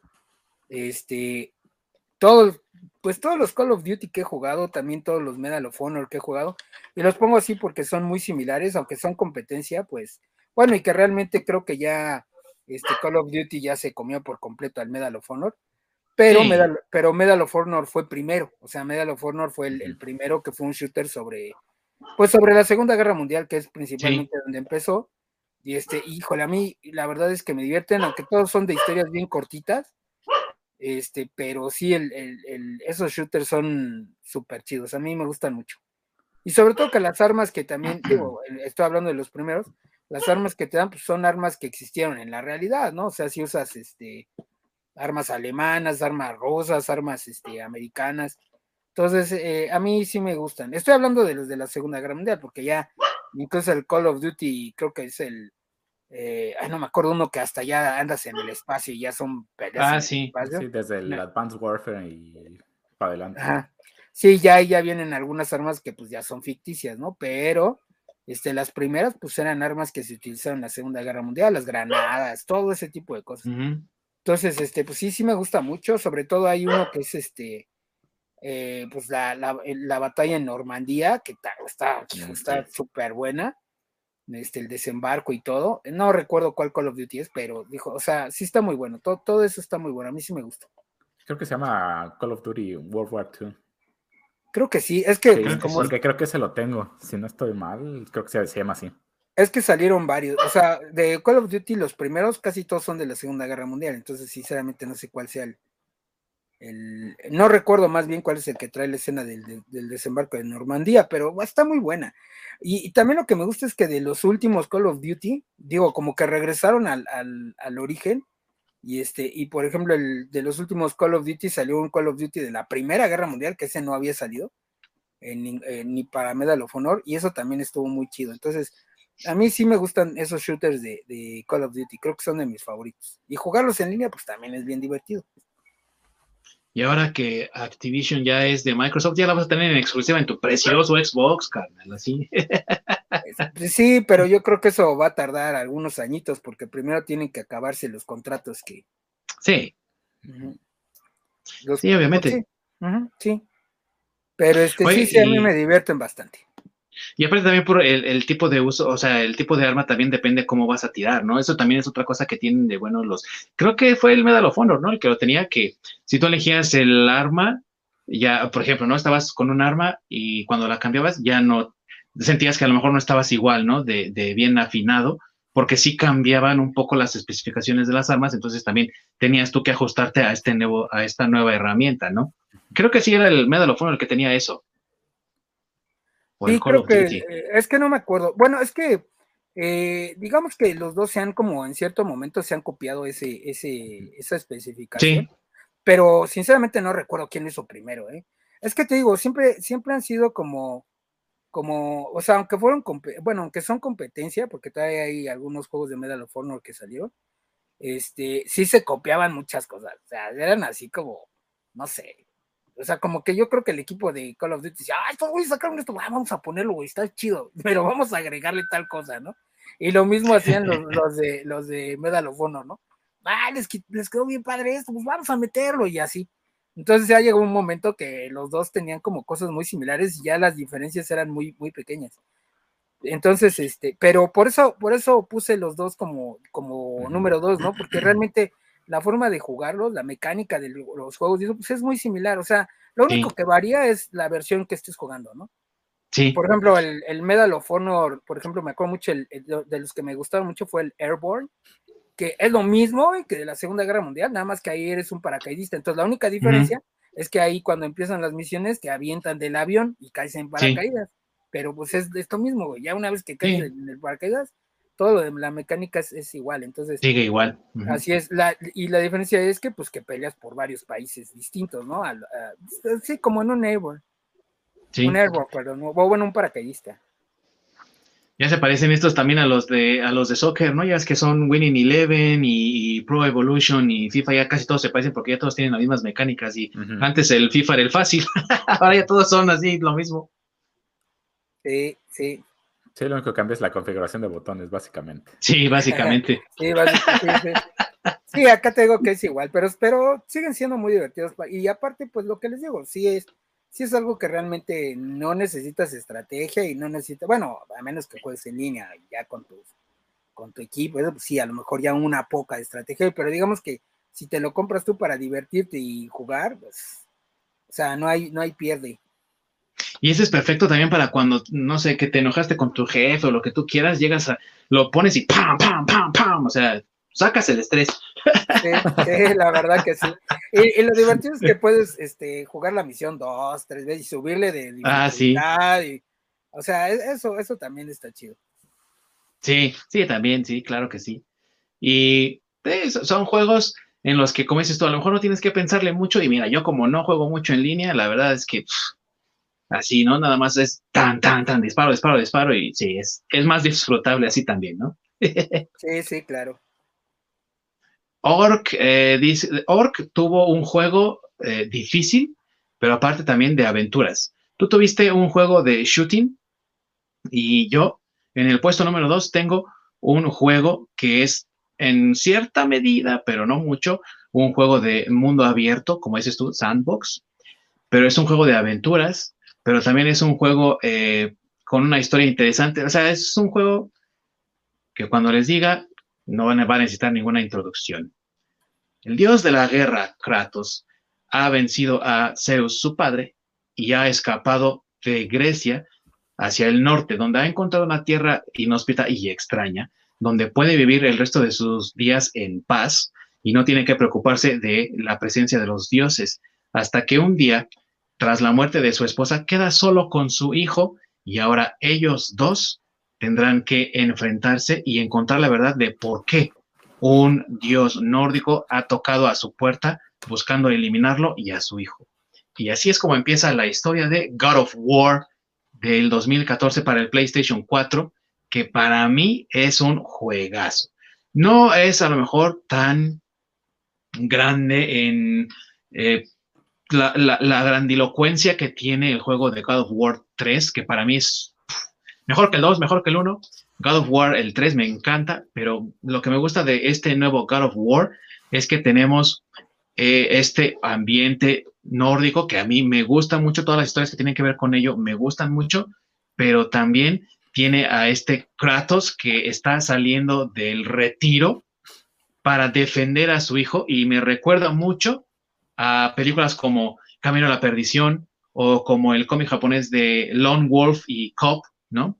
En las que un hombre maduro tiene que proteger a su hijo de unos hombres malos, digámoslo así, y tiene que, eh, pues, emplear todas sus estrategias para lograrlo. Y eso es lo que está al centro de este juego de God of War, que Kratos tiene que defender a su hijo, no sabe por qué los están persiguiendo, la historia no se termina ahí, de hecho ya se está desarrollando eh, la segunda parte de God of War para PlayStation 5 y es un juego que te permite explorar un poco más el mundo, pero que también tiene un nivel de dificultad, sobre todo cuando te enfrentas a las mentadas valquirias, que cabrón, no Es una cosa yo les voy a ser sinceros, el juego ya lo he terminado varias veces, pero siempre me hace así, acabar con la última Valkyria, porque está bien cabrón. Pero como no hay idea, ¿eh? Y, eso que lo juego en normal, ni siquiera en brutal, ¿no? La, la, la digámoslo así, dificultad media. y no puedo, güey, ¿no? Entonces digo, hijo de la chingada, no, pues eso le agrega pues también mucho valor al juego y encontrar diferentes piezas, resolver los acertijos y sobre todo el hacha que ocupa Kratos en este caso, híjole, es un arma muy bonita estéticamente, es un arma maravillosa, se juega bastante bien, tiene mucho valor de, repetición de juego, ¿no? O sea, puedes jugarlo y volverlo a jugar y realmente no te cansas. Creo que es un juego muy interesante, vale mucho la pena y obviamente pues los escenarios, eh, el, el desarrollo un poco de la mitología, me gusta mucho. Eh, me gusta también mucho ya cuando tienes a la, cabeza de Mimir mm, y va contándote historias, ¿no? De, los dioses y demás. Eso también me gusta. Creo que es un juego que vale mucho la pena. Creo que es el mejor juego que ha tenido, eh, que tuvo el PlayStation 4 eh, en términos de, por ejemplo, no como Spider-Man, que es una franquicia, digámoslo así, o una propiedad externa, sino juegos exclusivos creo que es uno de los mejores, si no es que el mejor que ha tenido, y es un juego que vale mucho la pena darle la oportunidad, aunque sea una sola vez. Así que, ¿ustedes lo han jugado, amigos? Sí, yo sí, este, de hecho también ya lo terminé, este, sí maté a las Valquirias. Ay, has de haber jugado en fácil. no, lo jugué normal, pero la verdad sí me fui sacando algunos tips del YouTube porque sí me frustraba no ganarle. Entonces ya ahí me metí ahí, ya como que te daban algunos tips y ya, y sí funcionó. Digo, de todos modos, aún con los tips tiene su, su, dificultad. Su dificultad, pero pues bueno, ya te ayuda un poquito a eso, eso de, de que te asesoren. Este, a ver si me pasas tus asesorías para que yo también la derrote, güey. Ah, no es nada del otro mundo, el Super Google Ahí nada más ponle Valkyria de tal lugar y te aparecen como mil videos que te dicen cómo ganarles, güey. Va, va, va. Este, pero sí, sí, a mí, yo también lo jugué, sí me gusta, eh, God of War. Este, de hecho, creo que está la expansión, mm, no la he comprado, pero una donde ya te peleas con Thor, porque, bueno, spoiler alert, cuando terminas el juego, llega Thor al, a donde vive este Kratos, y, ahí, y ahí termina, ¿no? Pero este, creo que ya salió la, la, o creo que ya venden la expansión donde ya peleas con Thor. Pues Thor va a ser el personaje principal, digámoslo así, en, la siguiente entrega, entonces no sería extraño tener una expansión ahí, ¿no? Como Inter, entre los dos. Sí, seguramente, sí, seguramente no le ganas, pero sí. algo, algo ha de pasar para que empiece la, historia. sí. Pues es como la pelea contra Loki, ¿no? De que pues, en teoría lo mataste en un inicio y resulta que no. Ah, sí. Sí, así es. Y puede hacer que eh, en esta expansión acabes con Thor y de repente, uh, ¿qué crees? No, porque yo, yo tengo que estar en el Ragnarok, perro, ¿no? Entonces. Sí. Sí, Pero eh, está muy bueno. Y, lo que me gustó también es, como bien dices, la parte de la mitología nórdica, porque aparte creo que te, te ayuda, digo, sí, a mí también me gusta la mitología nórdica, pero si no te gusta, de todas formas, como que la historia te ayuda un poco a entender este, esa parte de, la mitología, ¿no? Porque, eh, bueno, porque incluso, pues ya ves que está el árbol de la vida y de ahí viajas a los diferentes reinos. Desde sí, Desde el Yggdrasil. Así es. Entonces, este, creo que eso también, o sea, la gente que no, no es tal vez muy fan de, la mitología y cosas así, pues le, le, le ayuda, o, bueno, a lo mejor los involucra, por decirlo de alguna forma, en esto de, de los vikingos y su, y su cultura. Eh, me gusta, está bueno, God of War. ¿Tú también has jugado Orc? Ya, pero por supuesto. Por su pollo. Eh, pues, pues, pues es eh. que es el, el first party uh, insignia de PlayStation. Sí. E, es, es, una historia hermosa. Y nos enseña el good parenting de, de Kratos. con, sus, con su chamaco que casi casi le está acomodando soplamocos cada vez que. Oye, chamaco, dice algo. Son, ¿eh? Sí, güey. Luego así diga, cállate, pendejete, ¿no? sí. A ver, pinche tarado, lee.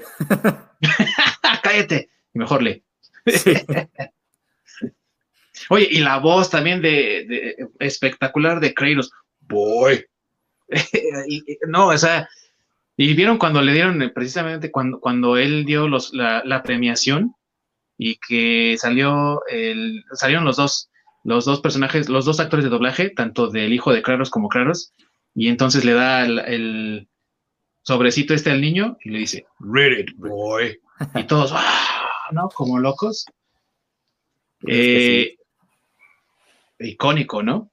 Sí, sí. Sí, excelente juego. Lo único que sí no me gusta mucho es que pues los dwarfs ahí los pintaron como de color, ¿no? El, sí. Pero bueno, me hubiera gustado verlos así más como, no sé, como... Como, como normales. Como normales, ¿no? O así como, como más barbonzones, así como por ejemplo como se ve eh, este el actor que hace a Tyrion, ¿no? En, en Thor, cuando es este gigante, ¿no? Que está así todo bien barbón y greñudón, así me hubiera gustado verlos a lo mejor, pero bueno, digamos que es un, hay una manchilla que se le puede perdonar, ¿no? Pero bueno. Bueno, digamos Número que uno. Así, lo ven en, la mitología nórdica. Eh, más, bien, más bien así lo ven los diseñadores, diría Sí, el Cory Barlog está como medio locochón, se fuma mucho de esa y, y ya pone todo de color raro. Sí. Número uno, amigos. A ver, mi querido Orc, número uno. Hijo, empezaste por el mejor al principio. Bueno. Uh. Pues es que estás hablando de palabras mayores cuando estamos hablando de el mismísimo Link y su aventura en Nintendo 64 para ir a rescatar a la princesa Zelda de las garras de Ganon. Sí. Nada más y nada menos que The End of Zelda o Ocarina of Time para mí en lo personal, ahí sí, lo puedo arrancar como el mejor juego que haya jugado, incluso sobre Breath of the Wild, porque para mí lo tiene todo. Es un juego que tiene historia, eh, jugabilidad, realmente los gráficos para esa época, pues es el clásico que decías, no mames, se ve casi real y todos cuadrados. Sí. Pero era, para la época era algo increíble de ver, ¿eh? Exactamente. Y, sobre todo es la primera vez que veías a Link como personaje tridimensional. Todos los elementos que tiene la historia, eh, la ocarina, los calabozos, eh, los acertijos. Sí. simplemente lo, lo, tiene todo, porque tienes acertijos simples y acertijos tan complejos y calabozos tan complejos como el, Templo del Agua. Ah, sí. Entonces, para mí es un juego que lo tiene todo. Si los dejes en el tiempo, ¿no? El Link chiquito, el Link adulto, incluso hasta Navi, ¿no? Que pues realmente yo creo que hasta ese momento había una, una forma de hacer como este lock-in hacia los enemigos, ¿no? y de tenerlos así como en mira siempre hasta que llegó Navi pues, pues, al juego. Sí. ¿Y tú, muy buen masacre, has jugado este juego? Sí, claro, o sea, a mí también me gusta, este, bueno, igual también hay algunas cosas, depende el, juego, porque ya después obviamente eh, Zelda también se volvió una, una franquicia, una mascota de Nintendo, y hay algunos de los juegos que ya salieron de Zelda que no son tan buenos. Sin embargo, este, la mayoría, pues digo, son, son buenísimos. El, el primero, pues es un clásico. Y pues no sé, el último, yo, tengo el último, el Breed of the Wild, y bueno, más bien el penúltimo, porque después. Penúltimo, sí. Sí, todavía salió ya el, el, que es precisamente como la precuela del, de este del Breed of the Wild, ese todavía no lo, no lo consigo. Bueno, más bien no lo he comprado. Este, pero el Breed of the Wild también está muy padre, o sea, ya, o sea, ya es un, un sandbox más chido. Este, ya Link, pues ya es, ahora sí que ya, ya ves mejor a, Link, ya obviamente las gráficas están mejor. O sea, vamos, sí, está, está muy, muy padre, muy padre este de, de Breath of the Wild. Y este, y digo, no deja de, tener esos elementos que acaba de mencionar el Lord, de, pues los acertijos, como bien dice, algunos más fáciles que otros, este, pero pues que te ayudan a, a ¿cómo se llama? Que le dan ese saborcito donde todavía sientes que pues sigue siendo Zelda, ¿no? Entonces está, está muy padre eh, Zelda, te digo, hasta, hasta este último, bueno, pero el último que he jugado está, está, está chido, está interesante. Este, los gráficos están padres, eh, los personajes también están, pues el desarrollo de los nuevos personajes también está muy, muy chido. Este, en este, pues tienes que rescatar a la princesa de que está conteniendo a la, a, bueno, se me olvida el nombre del, del villano, pero bueno, digamos que eh, los atacó en un principio y ella se quedó en el castillo tratando de contenerlo y liberó unas, eh, hay unas bestias mecánicas que tienes que reconquistar y este, y esas te van a ayudar a, pues a rescatar a la princesa del castillo donde está, ¿no? Entonces eso está muy bueno. Ah, y aparte, pues Link no tiene memoria de qué es Link, que eso también está muy chido porque también tiene ahí como sus flashbacks. Y de, de, acuerdo a donde vaya, a las zonas que vayas visitando, va recuperando él como la memoria. Entonces, sí, la verdad es que también está muy, muy padre este de, de Breath of the Wild. Este, tiene easter eggs también súper chidos. Ah, tiene una, una parte que caen estrellas fugaces. Entonces, tú puedes seguir estas estrellas fugaces, ah, o sea, donde caen, o sea, las ves en el momento, las sigues por, porque tienen como una especie de binoculares, por decir así. Sigues a donde caen y vas hasta esa zona donde cayó y, y pues sí encuentras ahí el meteoro, por decirlo así y que te da ahí pues algunas cosas especiales. Entonces, este está muy padre, está muy padre, sigue estando muy bien desarrollado por la gente de Nintendo, entonces sí, sí, me sí, sigo siendo este fan de eso, de los Zeldas, cómo no. Yo diría que el de Ocarina of Time tiene un valor agregado en el desarrollo de Link como personaje porque eh, es el camino del héroe contado de, eh, a través del tiempo, digámoslo así, porque brinca, en el tiempo, ¿no? Siete años adelante para poder eh, salvar al reino de Hyrule, que no sé por qué los, los chavos de ahora le dicen Hirule. Ah, sí. Ah, es que son de España. Joder. Ah, que no me avisas que son de España, joder, ¿no? O sea, me, avisas y, y, y, yo entiendo.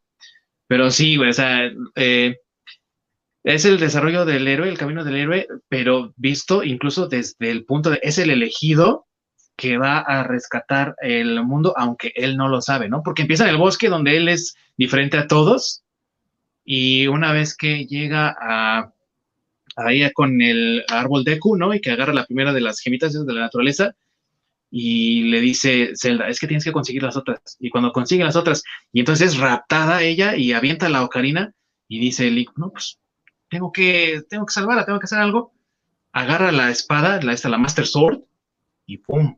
viaja en el tiempo, ¿no? Ahora ya son siete años después y ahora es tu, es, aquí es donde comienza tu camino. La espada, te, digámoslo así, como el rey Arturo, te ha elegido a ti porque la has sacado, ¿no? La has desenfundado y ahora es el momento en el que tú tienes que probar a ti mismo digno de la espada, digno de la ocarina del tiempo, digno de recuperar todas estas gemas de los diferentes templos para salvar no solamente a, a la princesa, sino también al reino de Hyrule y el cambio que hay, ¿no? De siete años atrás, ahora, ¿no? Ves el bosque muy bonito, luego afuera del bosque, un lugar hermoso, hasta la música así bien amable, bien bonita, y cuando siete años después, oscuro, tenebroso, los demonios ahí atacando, o sea, es algo que tiene eh, una calidad narrativa increíble. Y yo creo que Lord no me dejará mentir que ese es uno de los valores agregados de este juego. Sí, no solo eso, yo creo que agregó, puso como un estándar para el tipo de juego. Así tiene que ser. Si quieres un juego bien hecho, así tiene que ser. Ahí está el, blueprint. Sí. Y es lo que necesitas. O sea, tener una muy buena historia. A lo mejor fijarte menos en los gráficos. Te enfocas en tu historia, jugabilidad, eh, en la complejidad y en todos los elementos como música y los demás personajes y tienes el juego. Sí. Porque tristemente eh, hoy en la actualidad se enfocan mucho en los gráficos. Entre mejor gráfico creen que es mejor el juego. Sí, sí, es cierto. Cuando un juego, pues, he visto que lo acaban en dos horas. Oye, dos horas, pues, mm, yo creo que dura menos una película, o sea. dura más este Spider-Man. Sí. y sabes una cosa, Ork, que dijiste ahorita de lo de los gráficos y demás. A pesar de eso, yo diría, yo diría, ¿no? Obviamente es nada más mi opinión, que Ocarina of Time hace, eh, toma lo que hizo Mario 64 y lo supera, como que lo hace mejor, ¿no? Esta exploración del mundo, el uso de la cámara y todo esto, creo que hace un mejor uso de los recursos que ya Mario 64 utilizó y que dijo, miren, la nueva consola hace esto y tiene estas capacidades y dijo, eh, ahora sí que como dice el meme, ¿no? Dijo Ocarina of Time, agárrame mi cheve, que ahí voy, ¿no? Exactamente. sí, Muy buen juego. Cómo implementaron todo es, es, increíble. Sí, y para mí supera con creces a Breath of the Wild por el hecho de que Breath of the Wild no es un juego tan complejo. Sus, este, sus acertijos son bastante sencillos. Cuando lo jugué y lo terminé pues, relativamente rápido, dije, ahí en la madre, o sea, yo creo que lo que me tardé en todo el juego es lo que me tardaba en el Templo del Agua. bueno, es que, tú es que tú ya eres muy vago, güey, que es diferente. Sí, sí, al masacre le falta barrio. Sí. No, no, pero digo, sí estoy de acuerdo con el Orc, pero vuelvo a lo mismo. Breath of the Wild no, no quiere decir que sea malo, ¿eh? O sea. Ah, no, para nada. Es, es un excelente juego. Claro, sí, también es bueno. o sea, es, es, a lo que me refiero, ¿no? O sea, los, los juegos de Zelda, bueno, obviamente no he jugado el último todavía, pero por lo menos los que han salido, pues han, han sabido como mantener ese, pues esa calidad, ¿no? Ese, ese, pues no sé cómo llamarlo, ese esa esencia, si quieres verlo así, de, de, Zelda, ¿no? O sea, tú juegas un Zelda y, vamos, o sea, el ambiente, o sea, van, todas las características del juego, pues, pues son como familiares, por decirlo así. O sea, sigue siendo un Zelda, pues a eso es a lo que, lo que quiero decir. Y ahora pasando a tu juego número uno, a ver, cuéntanos cuál es ese juego que consideras acá como tu top Híjole, pues para mí el, mi juego número uno es Tomb Raider. Este, y estoy hablando del primer Tomb Raider. No quiere decir que los demás hayan estado malos, pero el primero eh, que salió, de hecho, eh, me gustó tanto que por eso me compré la consola. Lo recuerdo muy, así clarito. La primera vez que, que, lo jugué, lo jugué en casa de un amigo y sí me gustó tanto que, que, dije, no, me voy a comprar la consola solo por jugar Tomb Raider. Entonces, este, pues digo, igual Tomb Raider se volvió una franquicia. Algunos juegos de Tomb Raider pues ya no están tan buenos, pero por lo menos los últimos que han salido, que igual el último que salió pues fue el primer exclusivo de Xbox y después lo soltaron para, para Play, pero es, un juego también este, muy bueno, o sea, aunque regresa a, tener una Lara Croft joven y te explica un poco el, origen de, Lara Croft, este, es muy bueno. Eh, eh, las armas que tiene pues digo, estamos acostumbrados a pues, que Lara Croft es así como un Indiana Jones, pero con mucho billete. Sí. Y, este, y acá, cuando es joven, pues el billete todavía no es de ella, es de su papá, y en realidad este, no tiene así como que esas armas eh, dobles que tiene por todo en, en, el juego original y que la saca y que casi va a las interminables. Entonces, este, pues creo que también ha ido evolucionando bien. Este, la verdad, yo espero que ya se apuren en sacar otro, otro Tomb Raider. Por ahí vi que ya está en desarrollo. Y este, pero sí, sí es de, mis juegos favoritos. Todos los Tomb Raiders se puede decir. Te repito, igual hay unos que pues, no les, ya cuando empezó a hacerse franquicia, pues como que ya no les quedaron tan bien. Pero pues ya los últimos sí, sí han sido muy buenos. Si no lo tienen y no han jugado, pues se los recomiendo ampliamente. Está muy bueno. Sobre todo el primero, cuando sus boobies eran cuadradas, así como picudas, sí, sí, sí, sí, sí. y que nos recordaba precisamente a Indiana Jones, pero aparte con unos acertijos que yo recuerdo que para la época sí me resultaron más complicados, creo que hasta los de Resident Evil, ¿eh?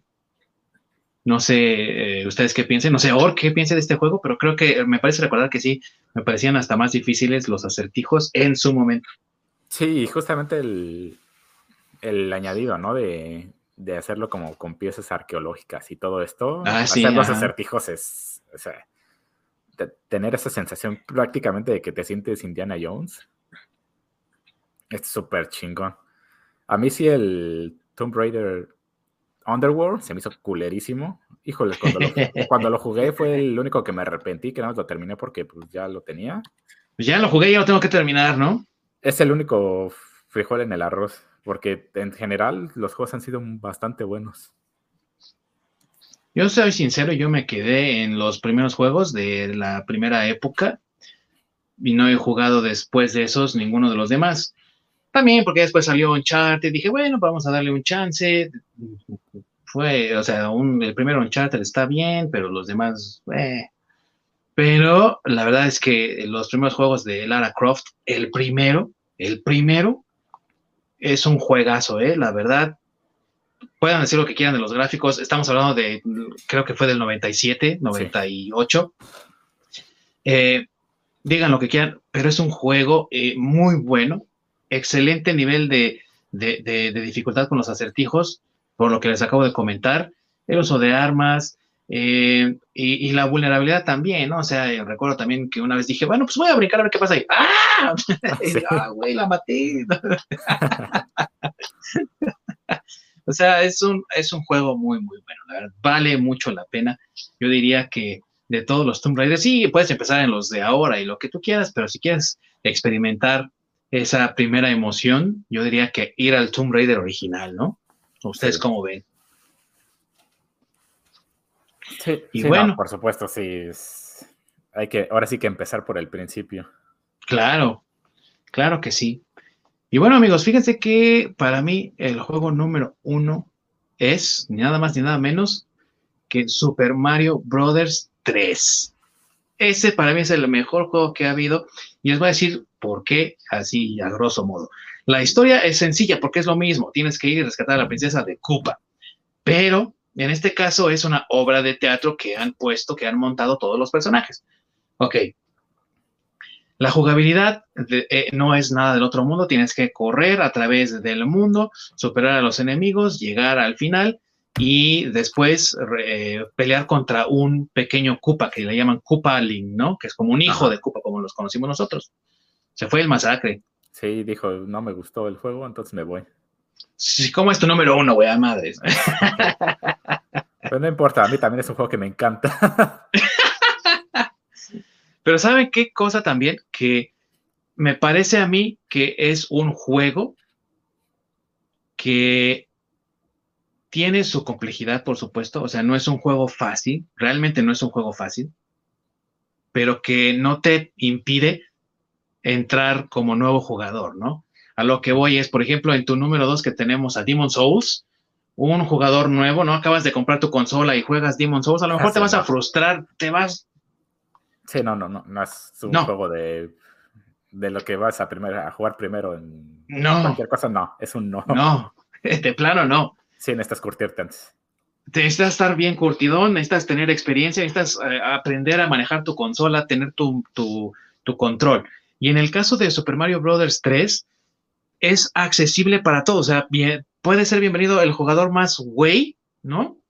Y entonces a través de los mundos vas ganando vidas, así a lo bestia. O sea, simplemente terminas el primer mundo, ¿no? Y yo creo que si no tienes 10 vidas, no jugaste bien, ¿no? Porque tienes así vidas para, para aventar al cielo. Sí. esa es una. Número dos, vas agarrando diferentes objetos, diferentes herramientas, trajes que se va poniendo Mario para defenderse y poder superar los obstáculos. Y la flautita, ¿no? Que también viene de, Zelda, ¿no? Que te ayuda a moverte por mundos distintos. Entonces, si eres un jugador muy chafa o un jugador que apenas va entrando a ese mundo de los videojuegos, si eres un jugador experimentado, o como el Orc que tiene un buen de barrio en videojuegos, ¿no? Le sobra a él. Entonces, lo puedes disfrutar y tiene ese nivel de complejidad para todos. Y hay quienes dirán, ah, yo sí voy a ocupar ese, ese pequeño silbatito, la flautita, y me voy a brincar mundos, ¿no? Habrá que sí, quien sí lo haga, y habrá quien diga, yo me los aviento todos de corrido, y sí hay quien lo hace, ¿no?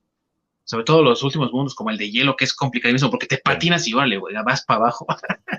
el, o el mundo vegetal, ¿no? El de las plantas, que también es uno de los más complicados, y que también te va curtiendo en el último mundo, cuando ya es el mundo ocupa, ¿no? Es que cuando estás ahí en el, cerca del castillo de Bowser, y todos esos pequeños como mundillos que vas haciendo alrededor te van curtiendo para lo que viene, pero también de cierta forma te van drenando recursos si no eres tan bueno.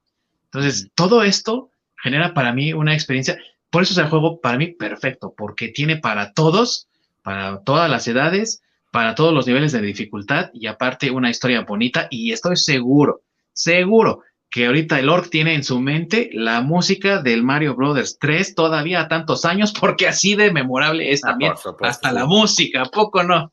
Sí, es que todo ese juego es una joya. Es, sí. Es un juego tan bonito y tan padre. Y aparte bonito, bien dicho. Porque es la primera vez en que Mario expande su mundo. Ya no es de que entras al castillo y sales al al siguiente mundo, ¿no? O entras al uh y sales al mundo.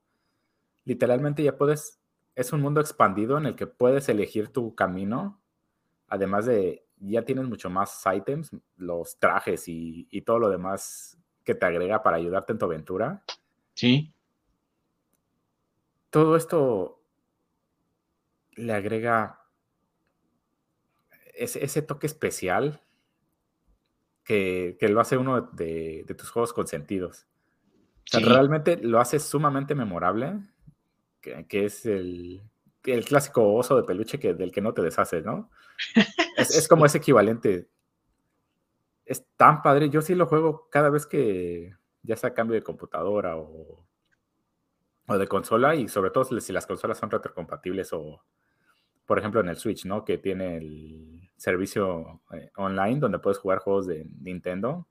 Pues obviamente lo, jugué. Cada, vez que cambiaba de computadora, pues descargaba el emulador y me lo chutaba. Porque así de bueno es. Y es tan disfrutable y tan padre. Sí, sí. no hay nada de pierde con ese juego. Nada.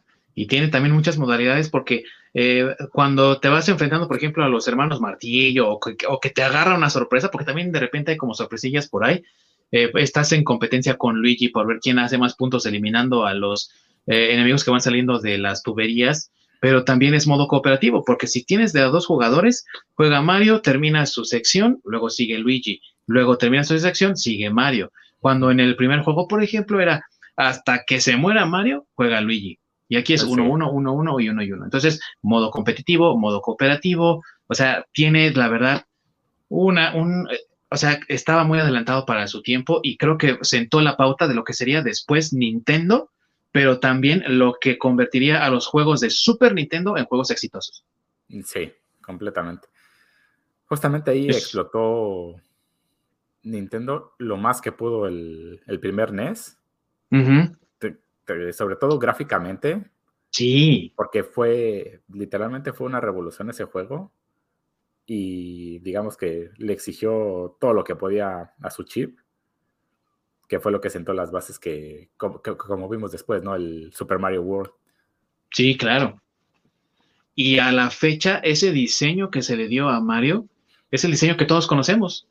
Y no me refiero nada más al diseño en el, dentro del juego, sino también del paquete, ¿no? Porque, por ejemplo, en Japón el diseño de Mario era muy distinto eh, al que tuvimos en Norteamérica, ¿no? Y aquí en, México, sobre todo también. Y ya después, cuando llegó Super Mario Bros. 3, eso fue como, este es el estándar, así es como se debe de ver Mario, y así se ha visto por los últimos treinta y tantos años. Sí. Sí, porque en, el, Mario de 8 bits, pues realmente qué es lo que le, qué le, podías ver, ¿no? sí, bueno, pixeles. Sí, el, bigote no sabía si era rojo, o era negro, o era café, o, qué, o si era bigote o era la boca. Y cuando era Luigi parecía verde el bigote. Eh, sí, era Mario Verde. Y justamente en este juego le dieron personalidad a los dos, porque ya eran dos eh, personajes diferentes. Sí, sí, o sea, ya ves a Luigi un poquito más alto, Mario es un poquito más gordito. O sea, sí hay diferencia en los personajes. Y eso también marcó el desarrollo de otros personajes en otros juegos, ¿no? Eh, recuerdo perfectamente bien que después de haber jugado Mario 3, tuve la oportunidad de jugar el de los Tiny Toon y, o sea, podías ver a los personajes y tenían detalles, ¿no? Detalles que a lo mejor no hubieras visto anteriormente con juegos como el de Dog Hunt o el mismo Mario el primero, ¿no? Exactamente. Sí, es, pues, como ahí dieron ese paso adelante en el cual evolucionaron de una manera increíble los juegos en general. Sí, totalmente. Pues si no, nadie lo ha jugado, deberían de correr a jugarlo porque aparte es un juego del que te enamoras, yo creo que en cualquier época en, la que lo juegues, ¿no? Se lo he mostrado a varias personas, no, yo nunca jugado Mario, ese Mario, no, ah, ¿cómo no? Y caen rendidos a los pies de ese juego, ¿eh?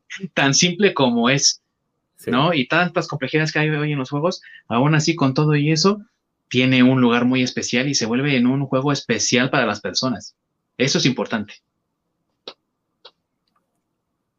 Entonces, pues ahí está el, legado de Mario, mi querido amigo, mi querido Orc. Exactamente, y lo pueden encontrar en el servicio de Switch Online.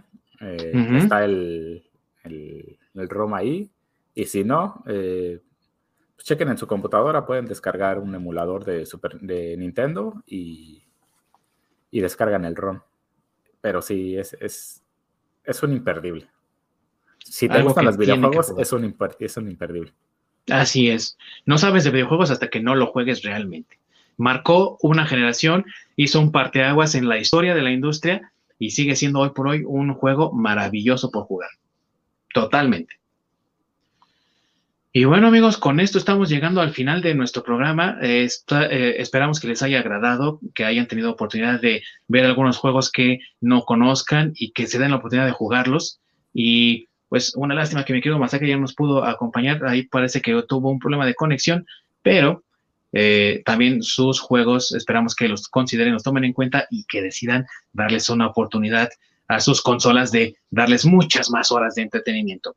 Gracias a todos por habernos acompañado. Por favor, acompáñanos también la próxima semana donde vamos a hacer un programa retro y vamos a hablar del auge y caída de los videoclubs. ¿Qué, ¿Qué es eso? Pues si no lo saben, vengan aquí a nuestro programa desde el Nirvana para que averigüen de qué se trata esto del videoclub, que seguramente mi querido Orc no me va a dejar mentir. Para muchos será recordado por siempre como esa oportunidad de hacer la noche familiar. ¿A poco no? Exactamente. En mi caso, de videojuegos. También, ya posteriormente, que también vamos a hablar de eso, porque hay mucha tela, amigos, de dónde cortar en esta historia maravillosa que también en nuestro país tuvo una, eh, un lado oscuro del que muchas personas no saben. Así que si les interesa, acompáñenos en nuestro programa de la próxima semana. Muchas gracias a todos por habernos acompañado en esta transmisión especial. Recuerden que nos pueden encontrar, si es que no pueden ver esto en vivo, en nuestra repetición en nuestro canal de YouTube, así como en las plataformas de streaming como Spotify y que también nos pueden encontrar en redes sociales como Facebook y Twitter y también que ya tenemos una nueva un nuevo formato en, la, en el canal de YouTube, donde ustedes van a poder encontrar videos cortos de nosotros reaccionando a ciertas noticias, proporcionándoles información importante y que tal vez les pueda servir para expandir su conocimiento de la vida nerdosa que tanto disfrutamos. Se despide de ustedes el King, el Donkey Kong mexicano, perdón, Ding Dong, y allá mi queridísimo Orc, desde un lugar no clasificado en Canadá, ya sabe que aquí estamos para lo que se necesite, para pasar los mundos, para echar los trucos, para echar la reta, para todo. Y para el cotorreo también. Y para el cotorreo. Aprovechando el servicio dominical de, mensajes No se pierdan los, los Nerd Shots, que básicamente es para decirles lo que estamos pensando. De videos cortos con noticias y demás. Entonces es básicamente lo que estamos pensando. Eh, comenten qué les gustaría saber, qué no les gustaría saber, qué realmente no les importa también. Si les gustó el programa, eh, díganle a sus compas que, los, que, nos sigan. Y si no, pues hagan de cuenta como que nunca pasó. y... Pero por favor, sí díganles. Pero sí, recuerden siempre, siempre compartir. Así es. Muchas gracias a todos y nos vemos hasta la próxima. Córrela, mi querido Orc.